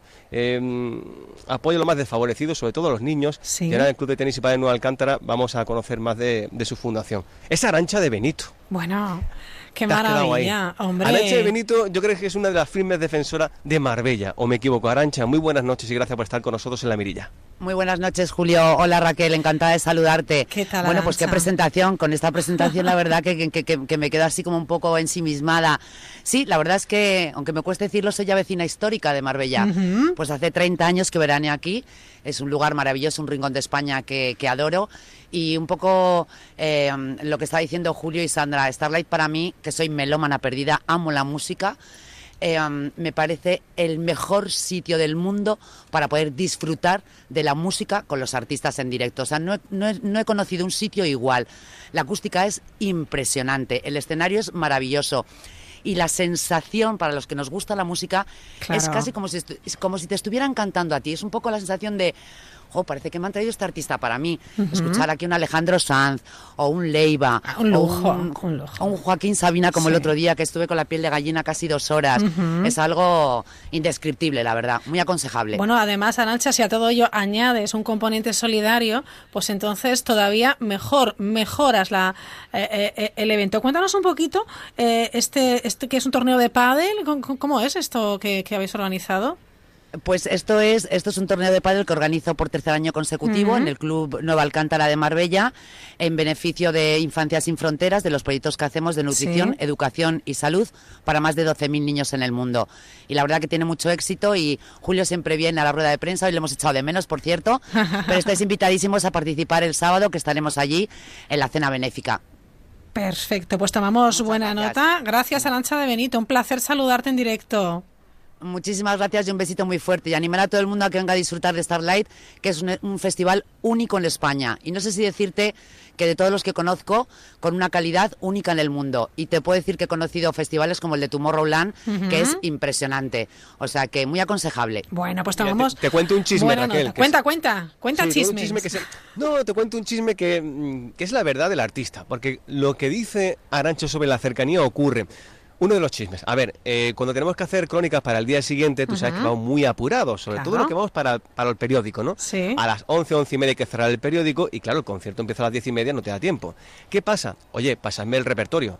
Y te enseñan las 15 o 20 canciones que van a cantar. Ajá. ¿no? Y tú estás ahí viendo las canciones, ahora va a cantar esta, por ejemplo, Alejandro Sanz, sin ir más lejos. Sí. Y si fuera ella, al piano con no sé quién. Ven, eh, Sirope, vale.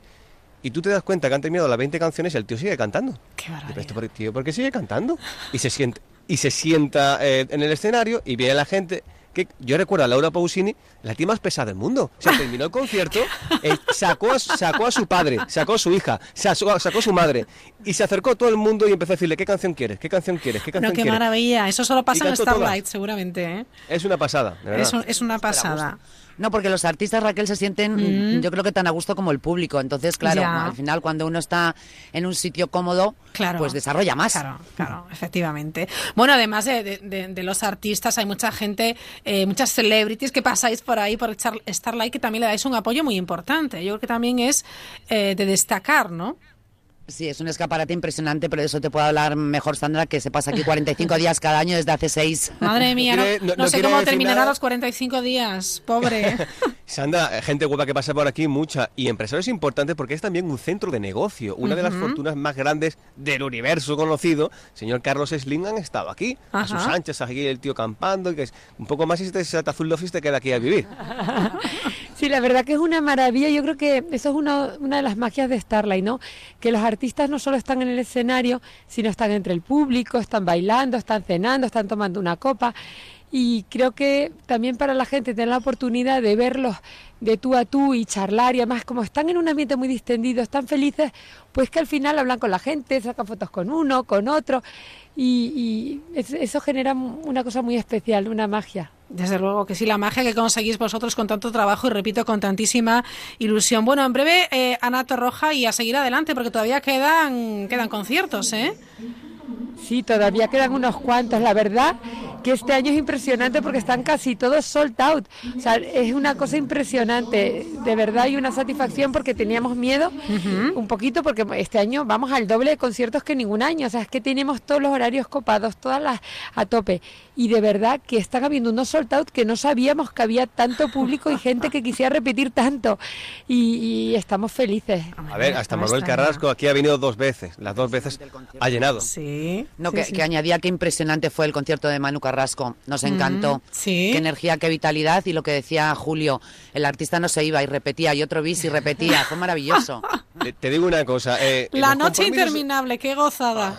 Los compromisos se hacen en antena y tú sabes que yo soy mucho de compromisos. Las 10 y 22. Otro espectáculo es la Gala Starlight, que eso ya, ya queda poco, Ajá. ya queda poco. Tenemos que hacer un directo de ahí porque vendrá el amigo Antonio Banderas, compañía. y Hombre, por, a- hombre. por aquí se tendrá que pasar. Julito querido, hombre, a ver, ¿eh? A ver, mueve Bueno. hilos ahí, ¿eh? Bueno, te cuento, tengo aquí a Aranchita que también ya está preparando su traje. Ya está, ya he ido ya por él. Ya he ido por él, me mandó, me mandó Estefanía también. Me están haciendo el traje a medida, también me mandó la foto. Estuve contando hoy los famosos que venían y eran más de 50. Digo, no puede ser. barbaridad. Más de 50 que se desplazan desde donde estén, que están todos. Y además, la verdad que una maravilla. Bueno, luego los premiados este año son la bomba. O sea, los premiados, no sé si, pero los premiados es Dani García, Ajá. que es de Marbella, que es un, que tiene su propia fundación. Sí. Está también eh, Sara Varas. Qué está. Poveda, que es una maravilla. Hombre. Está Loles León Mm. y está el Cholo Simeone. Bueno. imagínate qué Bueno, bueno, de- bueno. Cuidado con eso. ¿Tú sabes, tú sabes la que podemos liar con Sara Vara bailando algo, el Poveda cantando. Ah, tenemos que liar un salado, ya te Me lo digo. estáis dando una Pastori, envidia. y canta Niña Pastori Ah. también. Qué maravilla. Sí, Qué sí. maravilla, Va a ser una gala, yo creo que va a ser una gala muy, muy especial, porque además cada vez como esto se convierte más en un... Todos son amigos y entonces como una familia, entonces todos vienen y entonces hay un ambiente tan entretenido, tan agradable, tan de buen rollo, que, que, que, que la verdad que la gala es muy divertida. Hombre, es seguro gala que sí. solidaria que, que la verdad que da gusto venir. ves a todo el mundo guapísimo, eh, con una generosidad exquisita y, y Sandra lo dirige muy bien. La verdad que cada año se va superando. Y lo importante, que recaudan fondos. Efectivamente, veo que sois un gran equipo y eso me gusta mucho porque así salen las cosas muy bien, que es como tiene que salir. Sandra García San Juan y Arancha de Benítez, agradezco mil que hayáis estado este ratito con nosotros en la Mirilla en Onda Cero. Feliz noche y volveremos a conectar con Starlight, ¿eh? Por favor, que nos encanta conectar contigo. Muchísimas gracias. un abrazo fuerte, un beso. Un besote. Buenas Hasta noches. luego, buenas noches. Julio, querido. Dime, hija. Continuamos. Tú, tú sigue ahí mm, pasándolo mal, que veo que estás sufriendo muchísimo. Estoy pasándolo fatal. No puedes ni imaginar. Toma buena nota de todo lo que pasa, disfruta y nos lo cuentas en nuestra próxima conexión, ¿te parece? Os quiero mucho. Sigo pendiente a la mirilla. Hay que pasar por ahí. un bico grande, adiós. Viquiños, os quiero, chao. chao. chao.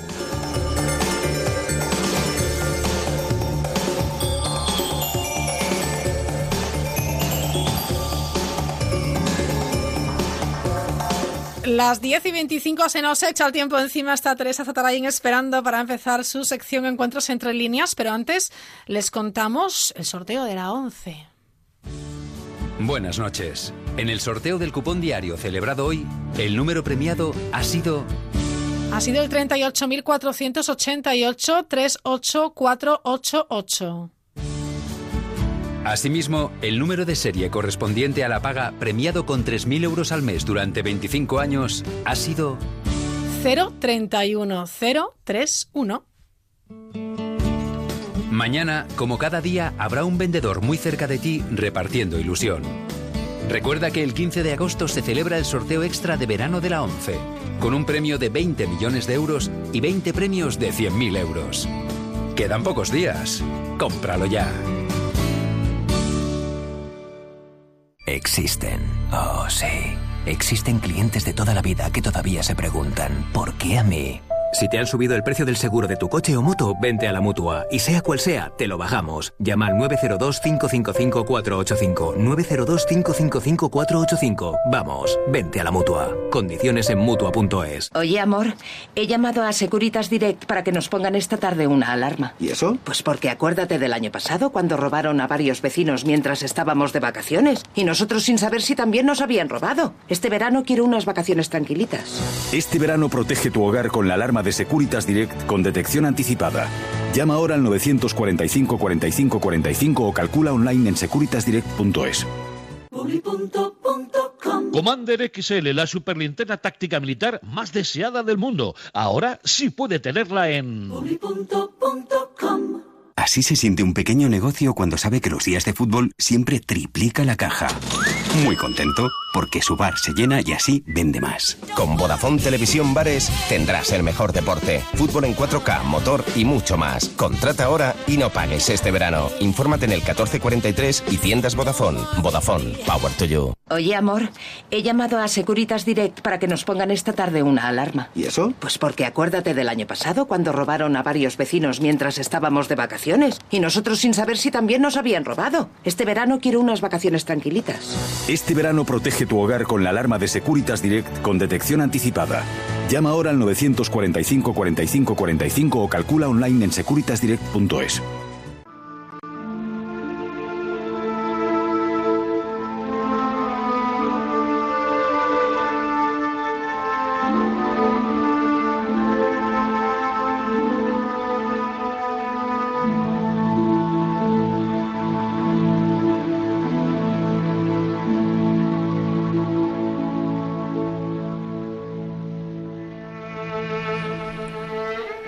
Una noche más de verano con nosotros eh, Teresa Zatarain. Eh, Teresa, ¿qué tal? Buenas noches. Buenas noches, Raquel.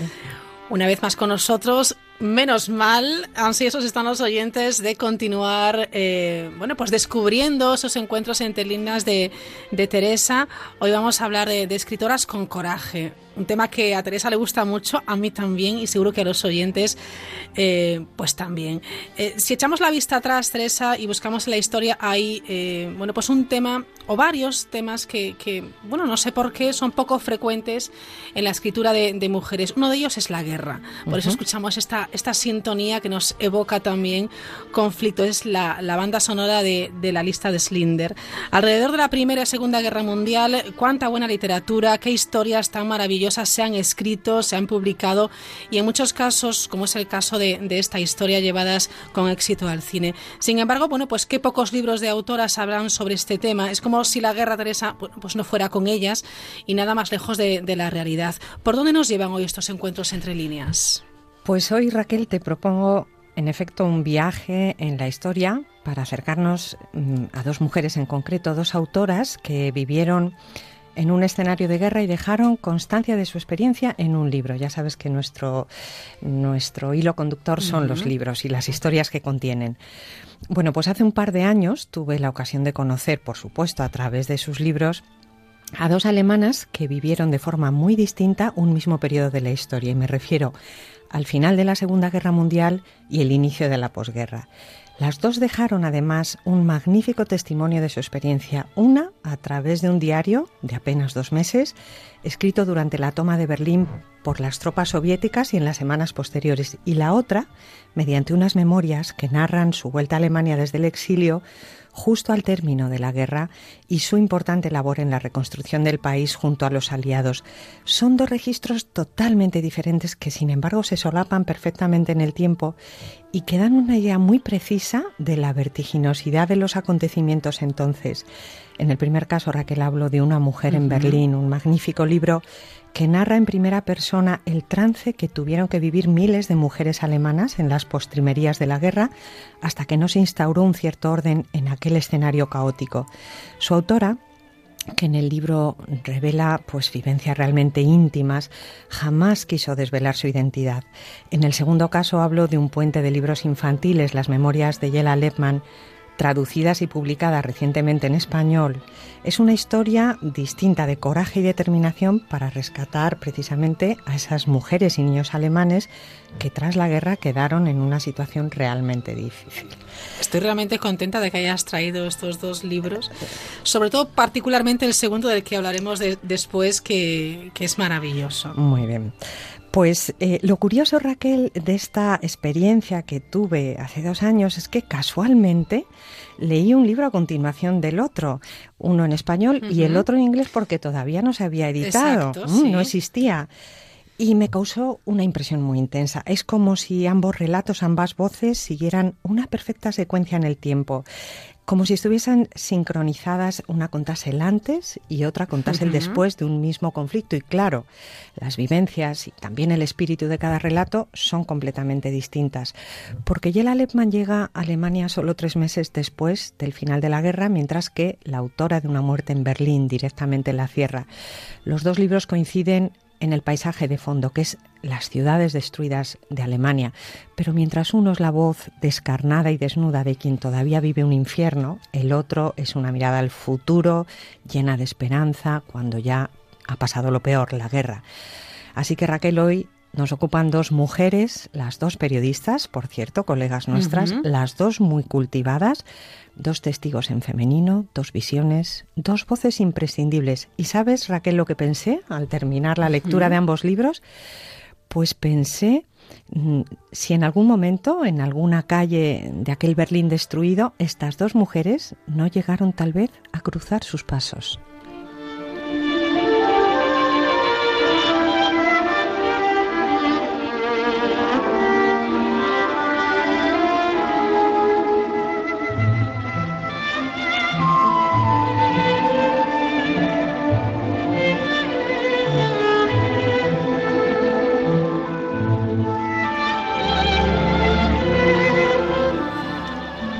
Nos esperan unos minutos de radio muy intensos, con historias muy, muy, muy fuertes, muy intensas. Desde luego hay mucho escrito sobre el periodo nazi, sobre las consecuencias del régimen, sobre el daño infligido a los judíos, pero no se conoce tanto lo que ocurrió dentro de la propia Alemania, cuando fue derrotada incluso después.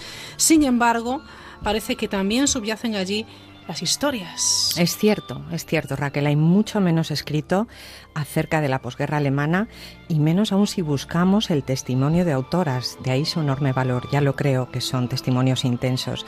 Pero si te parece, antes de hablar de ello, eh, para entender mejor lo que cuentan estas dos voces y poder dimensionar su importancia, damos un salto en el tiempo y nos vamos a la Alemania de 1945, concretamente a la ciudad de Berlín.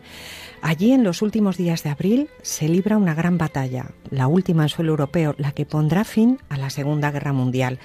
Berlín, no nos olvidemos que es además la capital del Tercer Reich, reducto final de la resistencia nazi y la última plaza que defender tras seis largos años de guerra. En Berlín unos 10.000 soldados alemanes tratan de frenar el avance invasor pero el ejército soviético es muy superior y el desgaste alemán es evidente, así que en solo unos días los alemanes claudican y el ejército rojo se hace con el control de la ciudad. Poco antes del asedio final, el 30 de abril concretamente, Hitler, su amante y alguno de sus más cercanos colaboradores se suicidan en un búnker construido en el subsuelo berlinés y el 8 de mayo por fin Alemania anuncia su rendición incondicional. Fíjate Raquel, la ofensiva de Berlín es corta pero tan brutal que los soviéticos declararon 400.000 bajas entre muertos y heridos. ¿eh? Hay que 400.000 bajas. Y por la parte alemana, solo en la capital, solo en Berlín fallecieron 45.000 personas, incluyendo civiles. Imagínate el escenario tras la batalla. Una ciudad destruida por los intensos bombardeos aéreos, sin luz, sin gas, sin agua, sin comida, sin medicamentos. Pero eso no fue lo peor, por desgracia, porque la paz también tiene sus prolegómenos y en los días posteriores a la rendición a Alemania hay ahí un vacío, un vacío mm, de poder, eh, de orden, y un ejército soviético con gran afán de venganza saquea, abusa e incluso asesina a la población civil presa del pánico. Fíjate, la violencia de las tropas rusas es tan notoria que tras la rendición los soldados alemanes huyen hacia el oeste de Berlín para entregarse a los aliados occidentales y no a los rusos. No pueden hacer lo mismo, sin embargo, los civiles, porque no tienen a dónde ir, así que niños, mujeres, heridos o ancianos, algunos hombres también, quedan literalmente atrapados en una tierra de nadie, Berlín, a la espera de que se imponga de nuevo el orden, son largos días de primavera en los que cada historia personal, cada vida, se convierte en una hazaña de supervivencia.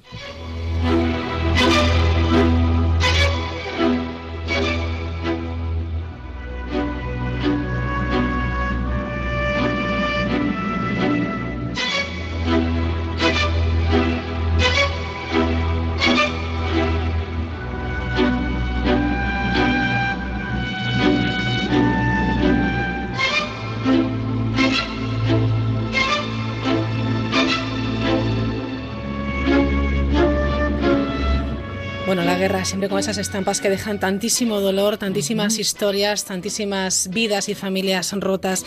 Cuentan hazañas de supervivencia eh, nuestras autoras. Supongo que sus escritos, Teresa, son además autobiográficos, el testimonio de sus propias vidas. Libros, como decíamos antes, muy intensos y desde luego conmovedores. Así es, así es. Lo cuentan nuestras dos autoras y algunas otras escritoras también. Y por cierto que de forma admirable a través de diarios, cartas, memorias. Y sí, claro que hablan Raquel de sus propias vidas, como no iba a ser así, de sus experiencias y también de sus reflexiones, siempre interesantes. Son el testimonio en femenino sobre la guerra, absolutamente imprescindible. Fíjate lo que dice el editor de Una mujer en Berlín.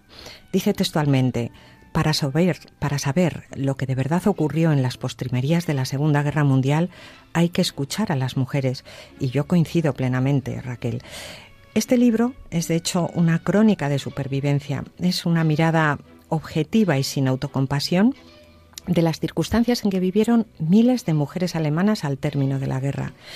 Y así, entre el 20 de abril de 1945, que es el día en que Berlín encara por primera vez la batalla final, y el 22 de junio, cuando la batalla ha terminado y hay una aparente normalidad eh, en la ciudad, la autora va anotando en tres cuadernos de colegio sus más íntimas vivencias.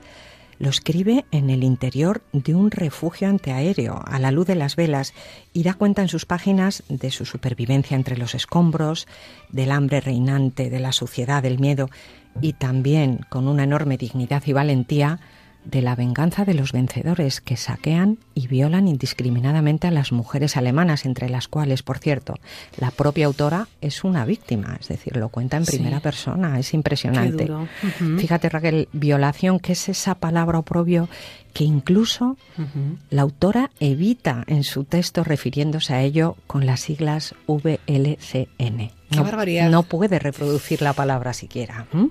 Te, te aseguro que me está pasando un escalofrío. Completamente, Teresa, imaginando, eh, bueno, pues esta, esta historia tan cruel. El impacto del libro eh, en el lector yo creo que es muy Sí. grande. A mí yo no pude dejarlo hasta, hasta terminarlo.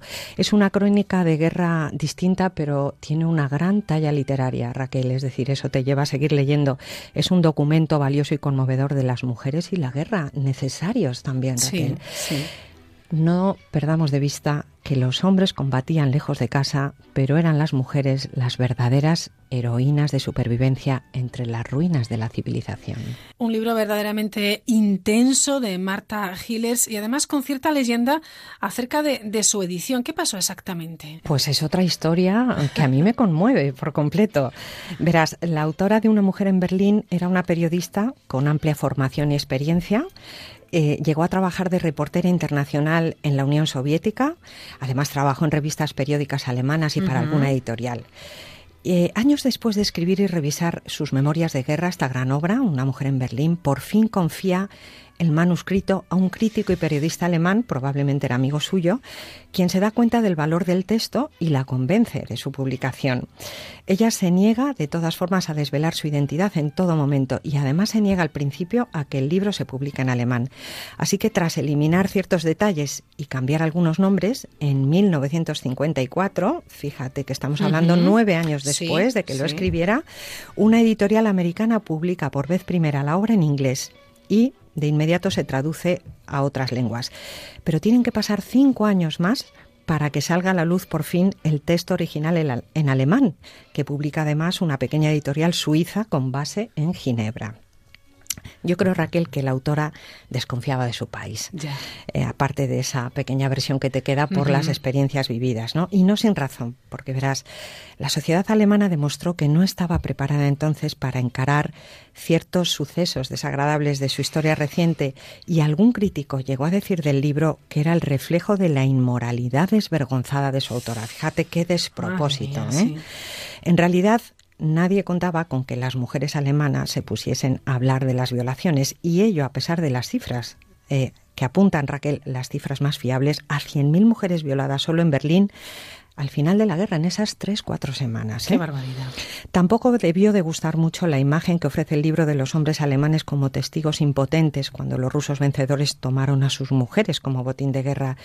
De pronto, una mujer sacudía la complacencia general y la amnesia colectiva, algo que también critica el alemán en sus memorias. Así que te puedes imaginar que la acogida del libro fue fría y pronto quedó enterrado en el silencio. Imagino que muy decepcionada, su autora jamás consistió eh, su reedición y jamás con- consintió, perdón, su reedición y durante más de cuatro décadas la obra quedó en el olvido. Solo en el año 2001, tras la muerte de su autora, Una mujer en Berlín, volvió a editarse de nuevo. Y otro libro a mencionar, Raquel, eh, el de la húngara Alain Polz, Una mujer en el frente, fíjate el Sí. título que parecido, también refleja la violencia del ejército ruso hacia las mujeres de este país durante la Segunda Guerra Mundial.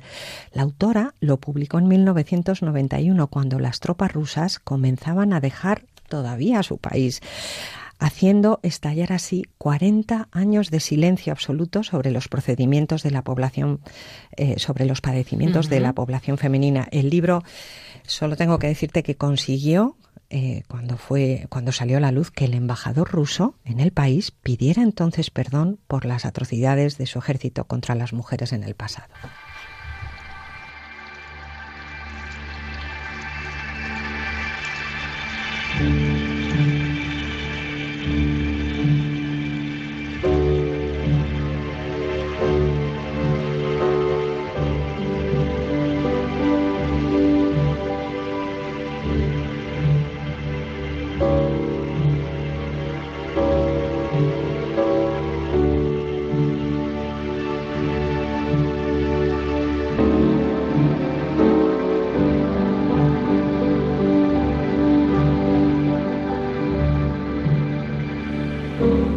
Música que nos acompaña, anteriormente lo hacía la banda sonora de la película Europa, Europa, y ahora otra de las pelis, bueno, pues más, más bonitas, por decirlo de alguna manera, eh, que es eh, eh, El niño de pijama de rayas. Ay, también, sí, que es- vaya novela. Vaya novela, ¿verdad? Vaya, historia. efectivamente. Mm.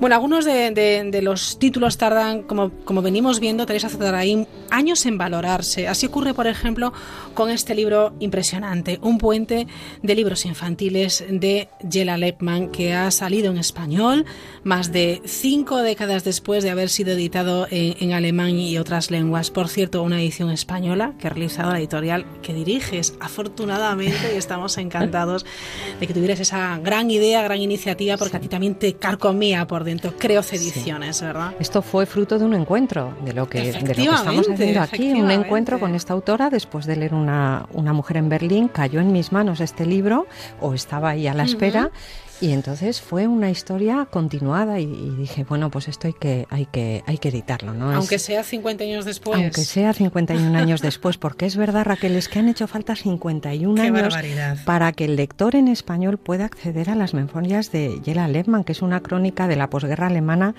eh, apasionante y repleta de información de interés histórico. Fíjate que así lo destacó en la reciente presentación del libro en Madrid el pasado mes de mayo el director de la Fundación Ortega y Gasset. Javier Zamora. Un puente de libros infantiles es la autobiografía de quien jugó un papel clave en la recuperación del país y cuyo principal objetivo fueron precisamente esas mujeres y niños alemanes. Jela Lepman creó además eh, importantes organizaciones internacionales alrededor de la literatura hoy plenamente vigentes. El libro es una crónica de posguerra más que de guerra, donde el tono cambia, es alentador y hay una energía vibrante.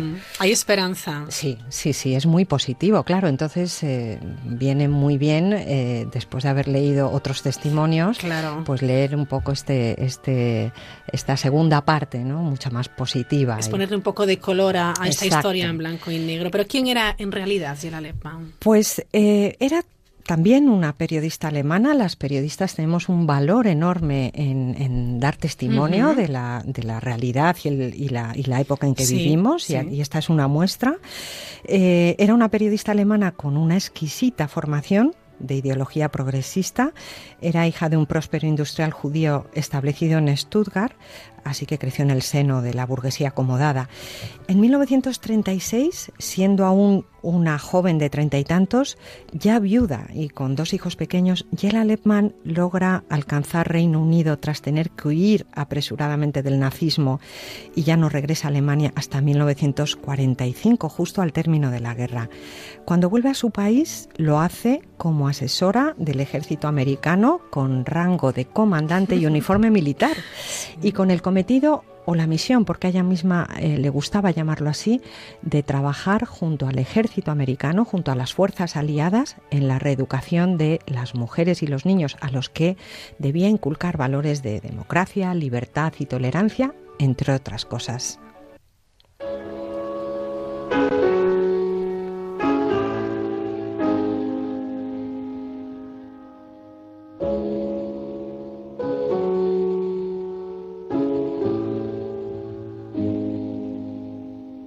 Desde luego para Jela Lepman no debió de ser una decisión pues fácil eh, regresar eh, a, a Alemania, sobre todo siendo de origen judío. Ya lo creo que no. Alemania no solo era la culpable de su largo exilio, más de 10 años viviendo fuera de su país, sino también la culpable de una guerra devastadora y de un espantoso genocidio contra los judíos. Raquel, ella era judía, no nos olvidemos, de origen judío.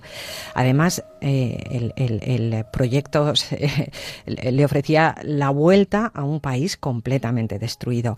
Pero Lepman piensa, piensa en los niños, y así lo cuenta en sus memorias, en los miles de huérfanos que vagan solos por las ciudades destruidas después de la guerra. Se estima, Raquel, que más de medio millón solo en Berlín, niños solos por las calles. Qué tristeza. Exacto. Sí. Ella cree de verdad que los niños no son culpables de la situación y que por tanto hay que ayudarles a salir adelante, así que acepta la misión. Mientras las fuerzas aliadas llevan a cabo en las ciudades alemanas planes urgentes de reconstrucción y campañas contra el hambre generalizado de la población porque había necesidad absoluta, ella va maquinando la forma de abrir la mente colectiva, eh, ofuscada tras largos años de aislamiento y, nazismo. Su aportación debe ser desde la cultura, así que muy pronto articula algunos proyectos que conecten Alemania con el exterior. Esta era su principal eh, obsesión y los libros, la literatura, son una herramienta tremendamente eficaz. De aquí el título de sus memorias, Un puente de libros infantiles. Lepman promueve Promueve además la apertura mm, de varias revistas femeninas y la emisión de programas radiofónicos específicos para la mujer. Y te diré, Raquel, porque en honor a, nuestro género, que también contribuye, eh, eh, prácticamente nombra directamente a la primera mujer directora de una emisora de radio en Alemania. ¿Mm? qué, grande es Alemán, que además la herramienta que tiene para reconstruir un país derrotado, desolado, sin esperanza como Alemania, después de esta brutal guerra, es la cultura, son los libros. Me parece maravilloso. Sí, sí, ella encuentra eh, un asidero importante, ¿no? Y em, bueno, pues sus proyectos eh, los lleva a cabo entre 1945 y 1957 y entre los más importantes destaca la creación en la ciudad de Múnich de una biblioteca internacional para niños y jóvenes que con los años se ha consolidado como el más importante archivo del mundo en literatura infantil y juvenil con más de 700.000 volúmenes en casi todas las lenguas del mundo. Yo he estado allí, Raquel, he tenido la enorme suerte después de editar el libro y te aseguro que es eh, una experiencia increíble. Tiene que serlo, tiene que serlo. Sí, eh, Yela Lepman eh, cultiva además una amistad de madurez con el filósofo español José Ortega y Gasset, quien en 1951 inaugura, a petición de Lepman, eh, el primer Congreso Internacional de Literatura Infantil y Juvenil celebrado en la ciudad de Múnich. El libro de Yela Lepman incluye, por cierto, la conferencia que el filósofo español da allí, hasta ahora nunca publicada, y todo ello lo cuenta Lepman en sus interesantes memorias. Desde luego es un documento eh, histórico con un valor... Eh, impresionante, de, gran interés y además contado de nuevo por una mujer, por la gran Yela Lepman. Exacto, exacto. Eh, Yela Lepman, eh, una periodista alemana, eh, cuenta en un puente de libros infantiles, ofrece un mosaico de escenas de la vida cotidiana en la posguerra alemana. Es un rico documento a tener en cuenta y a disfrutar como lector. Sus páginas, Raquel, describen las ciudades destruidas, las complejas relaciones humanas en situaciones extremas. Ella nos habla de la delicada convivencia entre alemanes, judíos y refugiados mientras se van conociendo por aquellos días los horrores reales del holocausto nos habla de la difícil realidad de las mujeres a las que dice textualmente Hitler robó para siempre la sonrisa y nos habla de la soledad y abandono de los niños por las calles. También se cuenta en el libro la labor de las fuerzas de ocupación, su esfuerzo por desnazificar Alemania y el papel decisivo de los medios de comunicación. Hasta incluso el milagro posterior de la recuperación económica aparece en estas páginas. Yo creo que Yela Lehmann, Raquel, construye su historia con percepciones muy finas, cuenta lo que ve con sencillez y claridad. Es una crónica periodística. Hace de sus memorias un relato ameno, interesante y en momentos emotivo. Me decía el otro día un amigo editor de Santiago que además es un amante y conocedor de la historia contemporánea, es decir, es alguien que, sabe de lo que habla, que con el libro había aprendido nuevos datos de la posguerra alemana que desconocía y creo que es eh, una apreciación fantástica para mí como editora.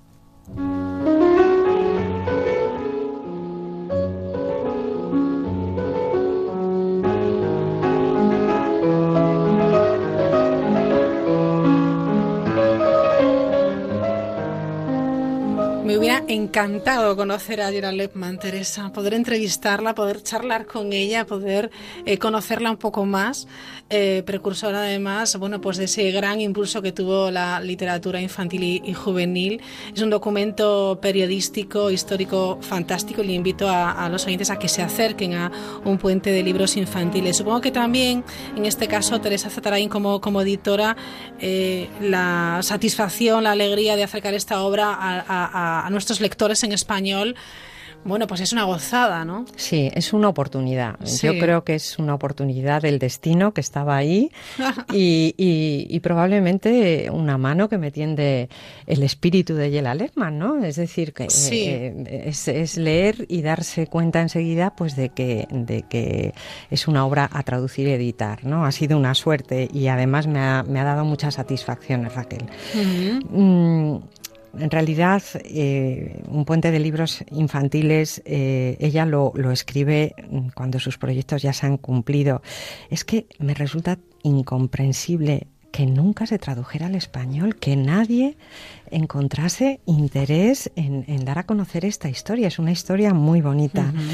Y claro, el no traducir eh, eh, las memorias de una mujer así, pues eh, deja esta figura completamente en la sombra. Mm, Me contaba recientemente la presidenta del Consejo General del Libro Infantil y Juvenil, Sara Moreno, eh, que para ella un puente de libros infantiles había sido sobre todo un relato inspirador, imprescindible para que para todo aquel que vive cerca de la literatura y ella especialmente, ¿no? Pero yo creo que además es un libro delicioso para cualquier lector.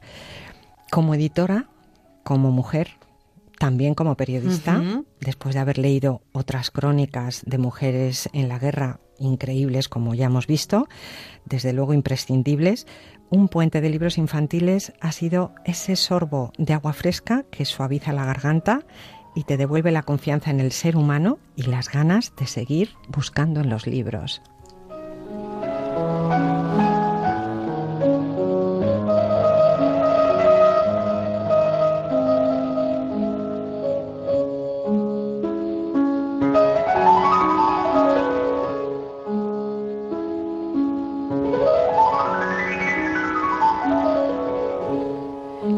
Además esta, esta edición por fin en español de un puente de, un puente de libros infantiles de la Rema sigue cosechando muchos reconocimientos, éxitos aquí eh, en nuestro territorio y también eh, fuera de nuestras fronteras, Teresa. Sí, sí, sí, ya lo creo. Yo, yo creo que es un libro atemporal, es un libro que no va a pasar, sino todo lo contrario, va a ir ganando terreno a medida que se vaya difundiendo. Tú sabes que están ahí todos los mediadores que son bibliotecarios, profesores. Es un libro interesante para todos ellos y, y bueno, eh, es un libro que nos va a dar alegrías porque Ojalá. hay una noticia eh, muy reciente, eh, Raquel, que aún no es ni noticia, A ¿no? ver, a ver. pero vamos a, a exponer eh, eh, conjun- conjuntamente con el Salón del Libro de Madrid, con el Salón del Libro Infantil de Ajá, Madrid, vamos a exponer la vida de Yela Lehmann. Hay Ah, una, hay una exposición Qué itinerante de la Biblioteca Internacional de Múnich y acabo de estar hace unos días con eh, la presidenta del Ajá. Consejo General del Libro Sí. Infantil y Juvenil que me confirma que en Madrid, coincidiendo con el Salón del Libro Infantil y Juvenil en diciembre, habrá un espacio para acoger eh, pues la importante figura de, de esta mujer en literatura infantil y juvenil. Mira, me alegro muchísimo por la propia Yela Lehmann y, y, y, y por ti también, obviamente, lo creo. porque es un trabajo, desde luego, que, que ha merecido muy mucho la Sí, pena sí. y que no ha sido fácil tampoco. No ha sido ¿eh? fácil, no, no ha sido fácil. Somos una editorial pequeña, Claro. los derechos están en una gran Mm. biblioteca, esto es una gran in- eh, organización internacional, siempre queda la cosa de que confíen en ti, en fin. Pero ha sido un trabajo eh, minucioso, eh, muy, muy estrechamente con, con el traductor, un trabajo de edición posterior Hombre. que ha hecho que saquemos eh, en la editorial pues toda nuestra experiencia en, en- Ujú, en claro, escritura y redacción, pero que hemos podido emplear todo nuestro conocimiento y bueno, pues tras un año pues eh, ha salido un libro bien editado, creo. Hombre, sin duda, doy fe de que, de que es así. Un buen trabajo hecho con mucho amor, ¿eh? con Sí, mucho cariño sí, y con sí, mucho respeto hacia, hacia la historia, hacia, Hacia la figura ¿no? de esta mujer. de. Teresa Zatarain, en breve, próximo encuentro entre líneas. Próximo encuentro, sí, estoy preparándolo ya, muy Sí. apasionante también. Vamos a hablar de poetas mujeres. Ahí va, qué atrevimiento. Qué atrevimiento, ¿eh? Y de algunas vidas eh, de estas poetas increíbles. Fantástico, te esperamos. Muchas gracias. Gracias, Raquel. Buenas noches.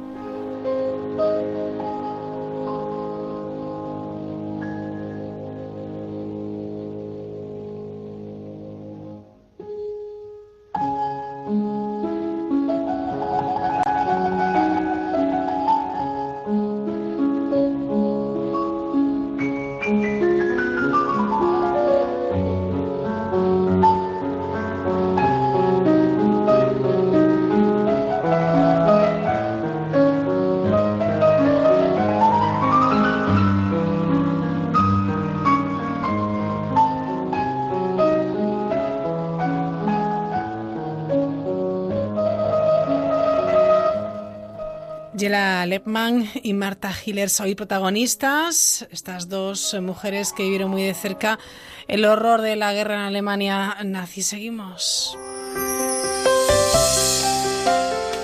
Y lo hacemos ya para despedirnos. Ahí nos ha quedado nuestros compañeros Ángeles San Luis y Rubén en Rey con esa información sobre I más de más. Y lo dejamos para, para mañana porque no, no tenemos tiempo para más. Enseguida llegan las noticias de las 11, las, las 10 en Canarias. Como siempre, mañana volvemos a, a las 9 y como siempre les deseamos que disfruten de esta noche de verano.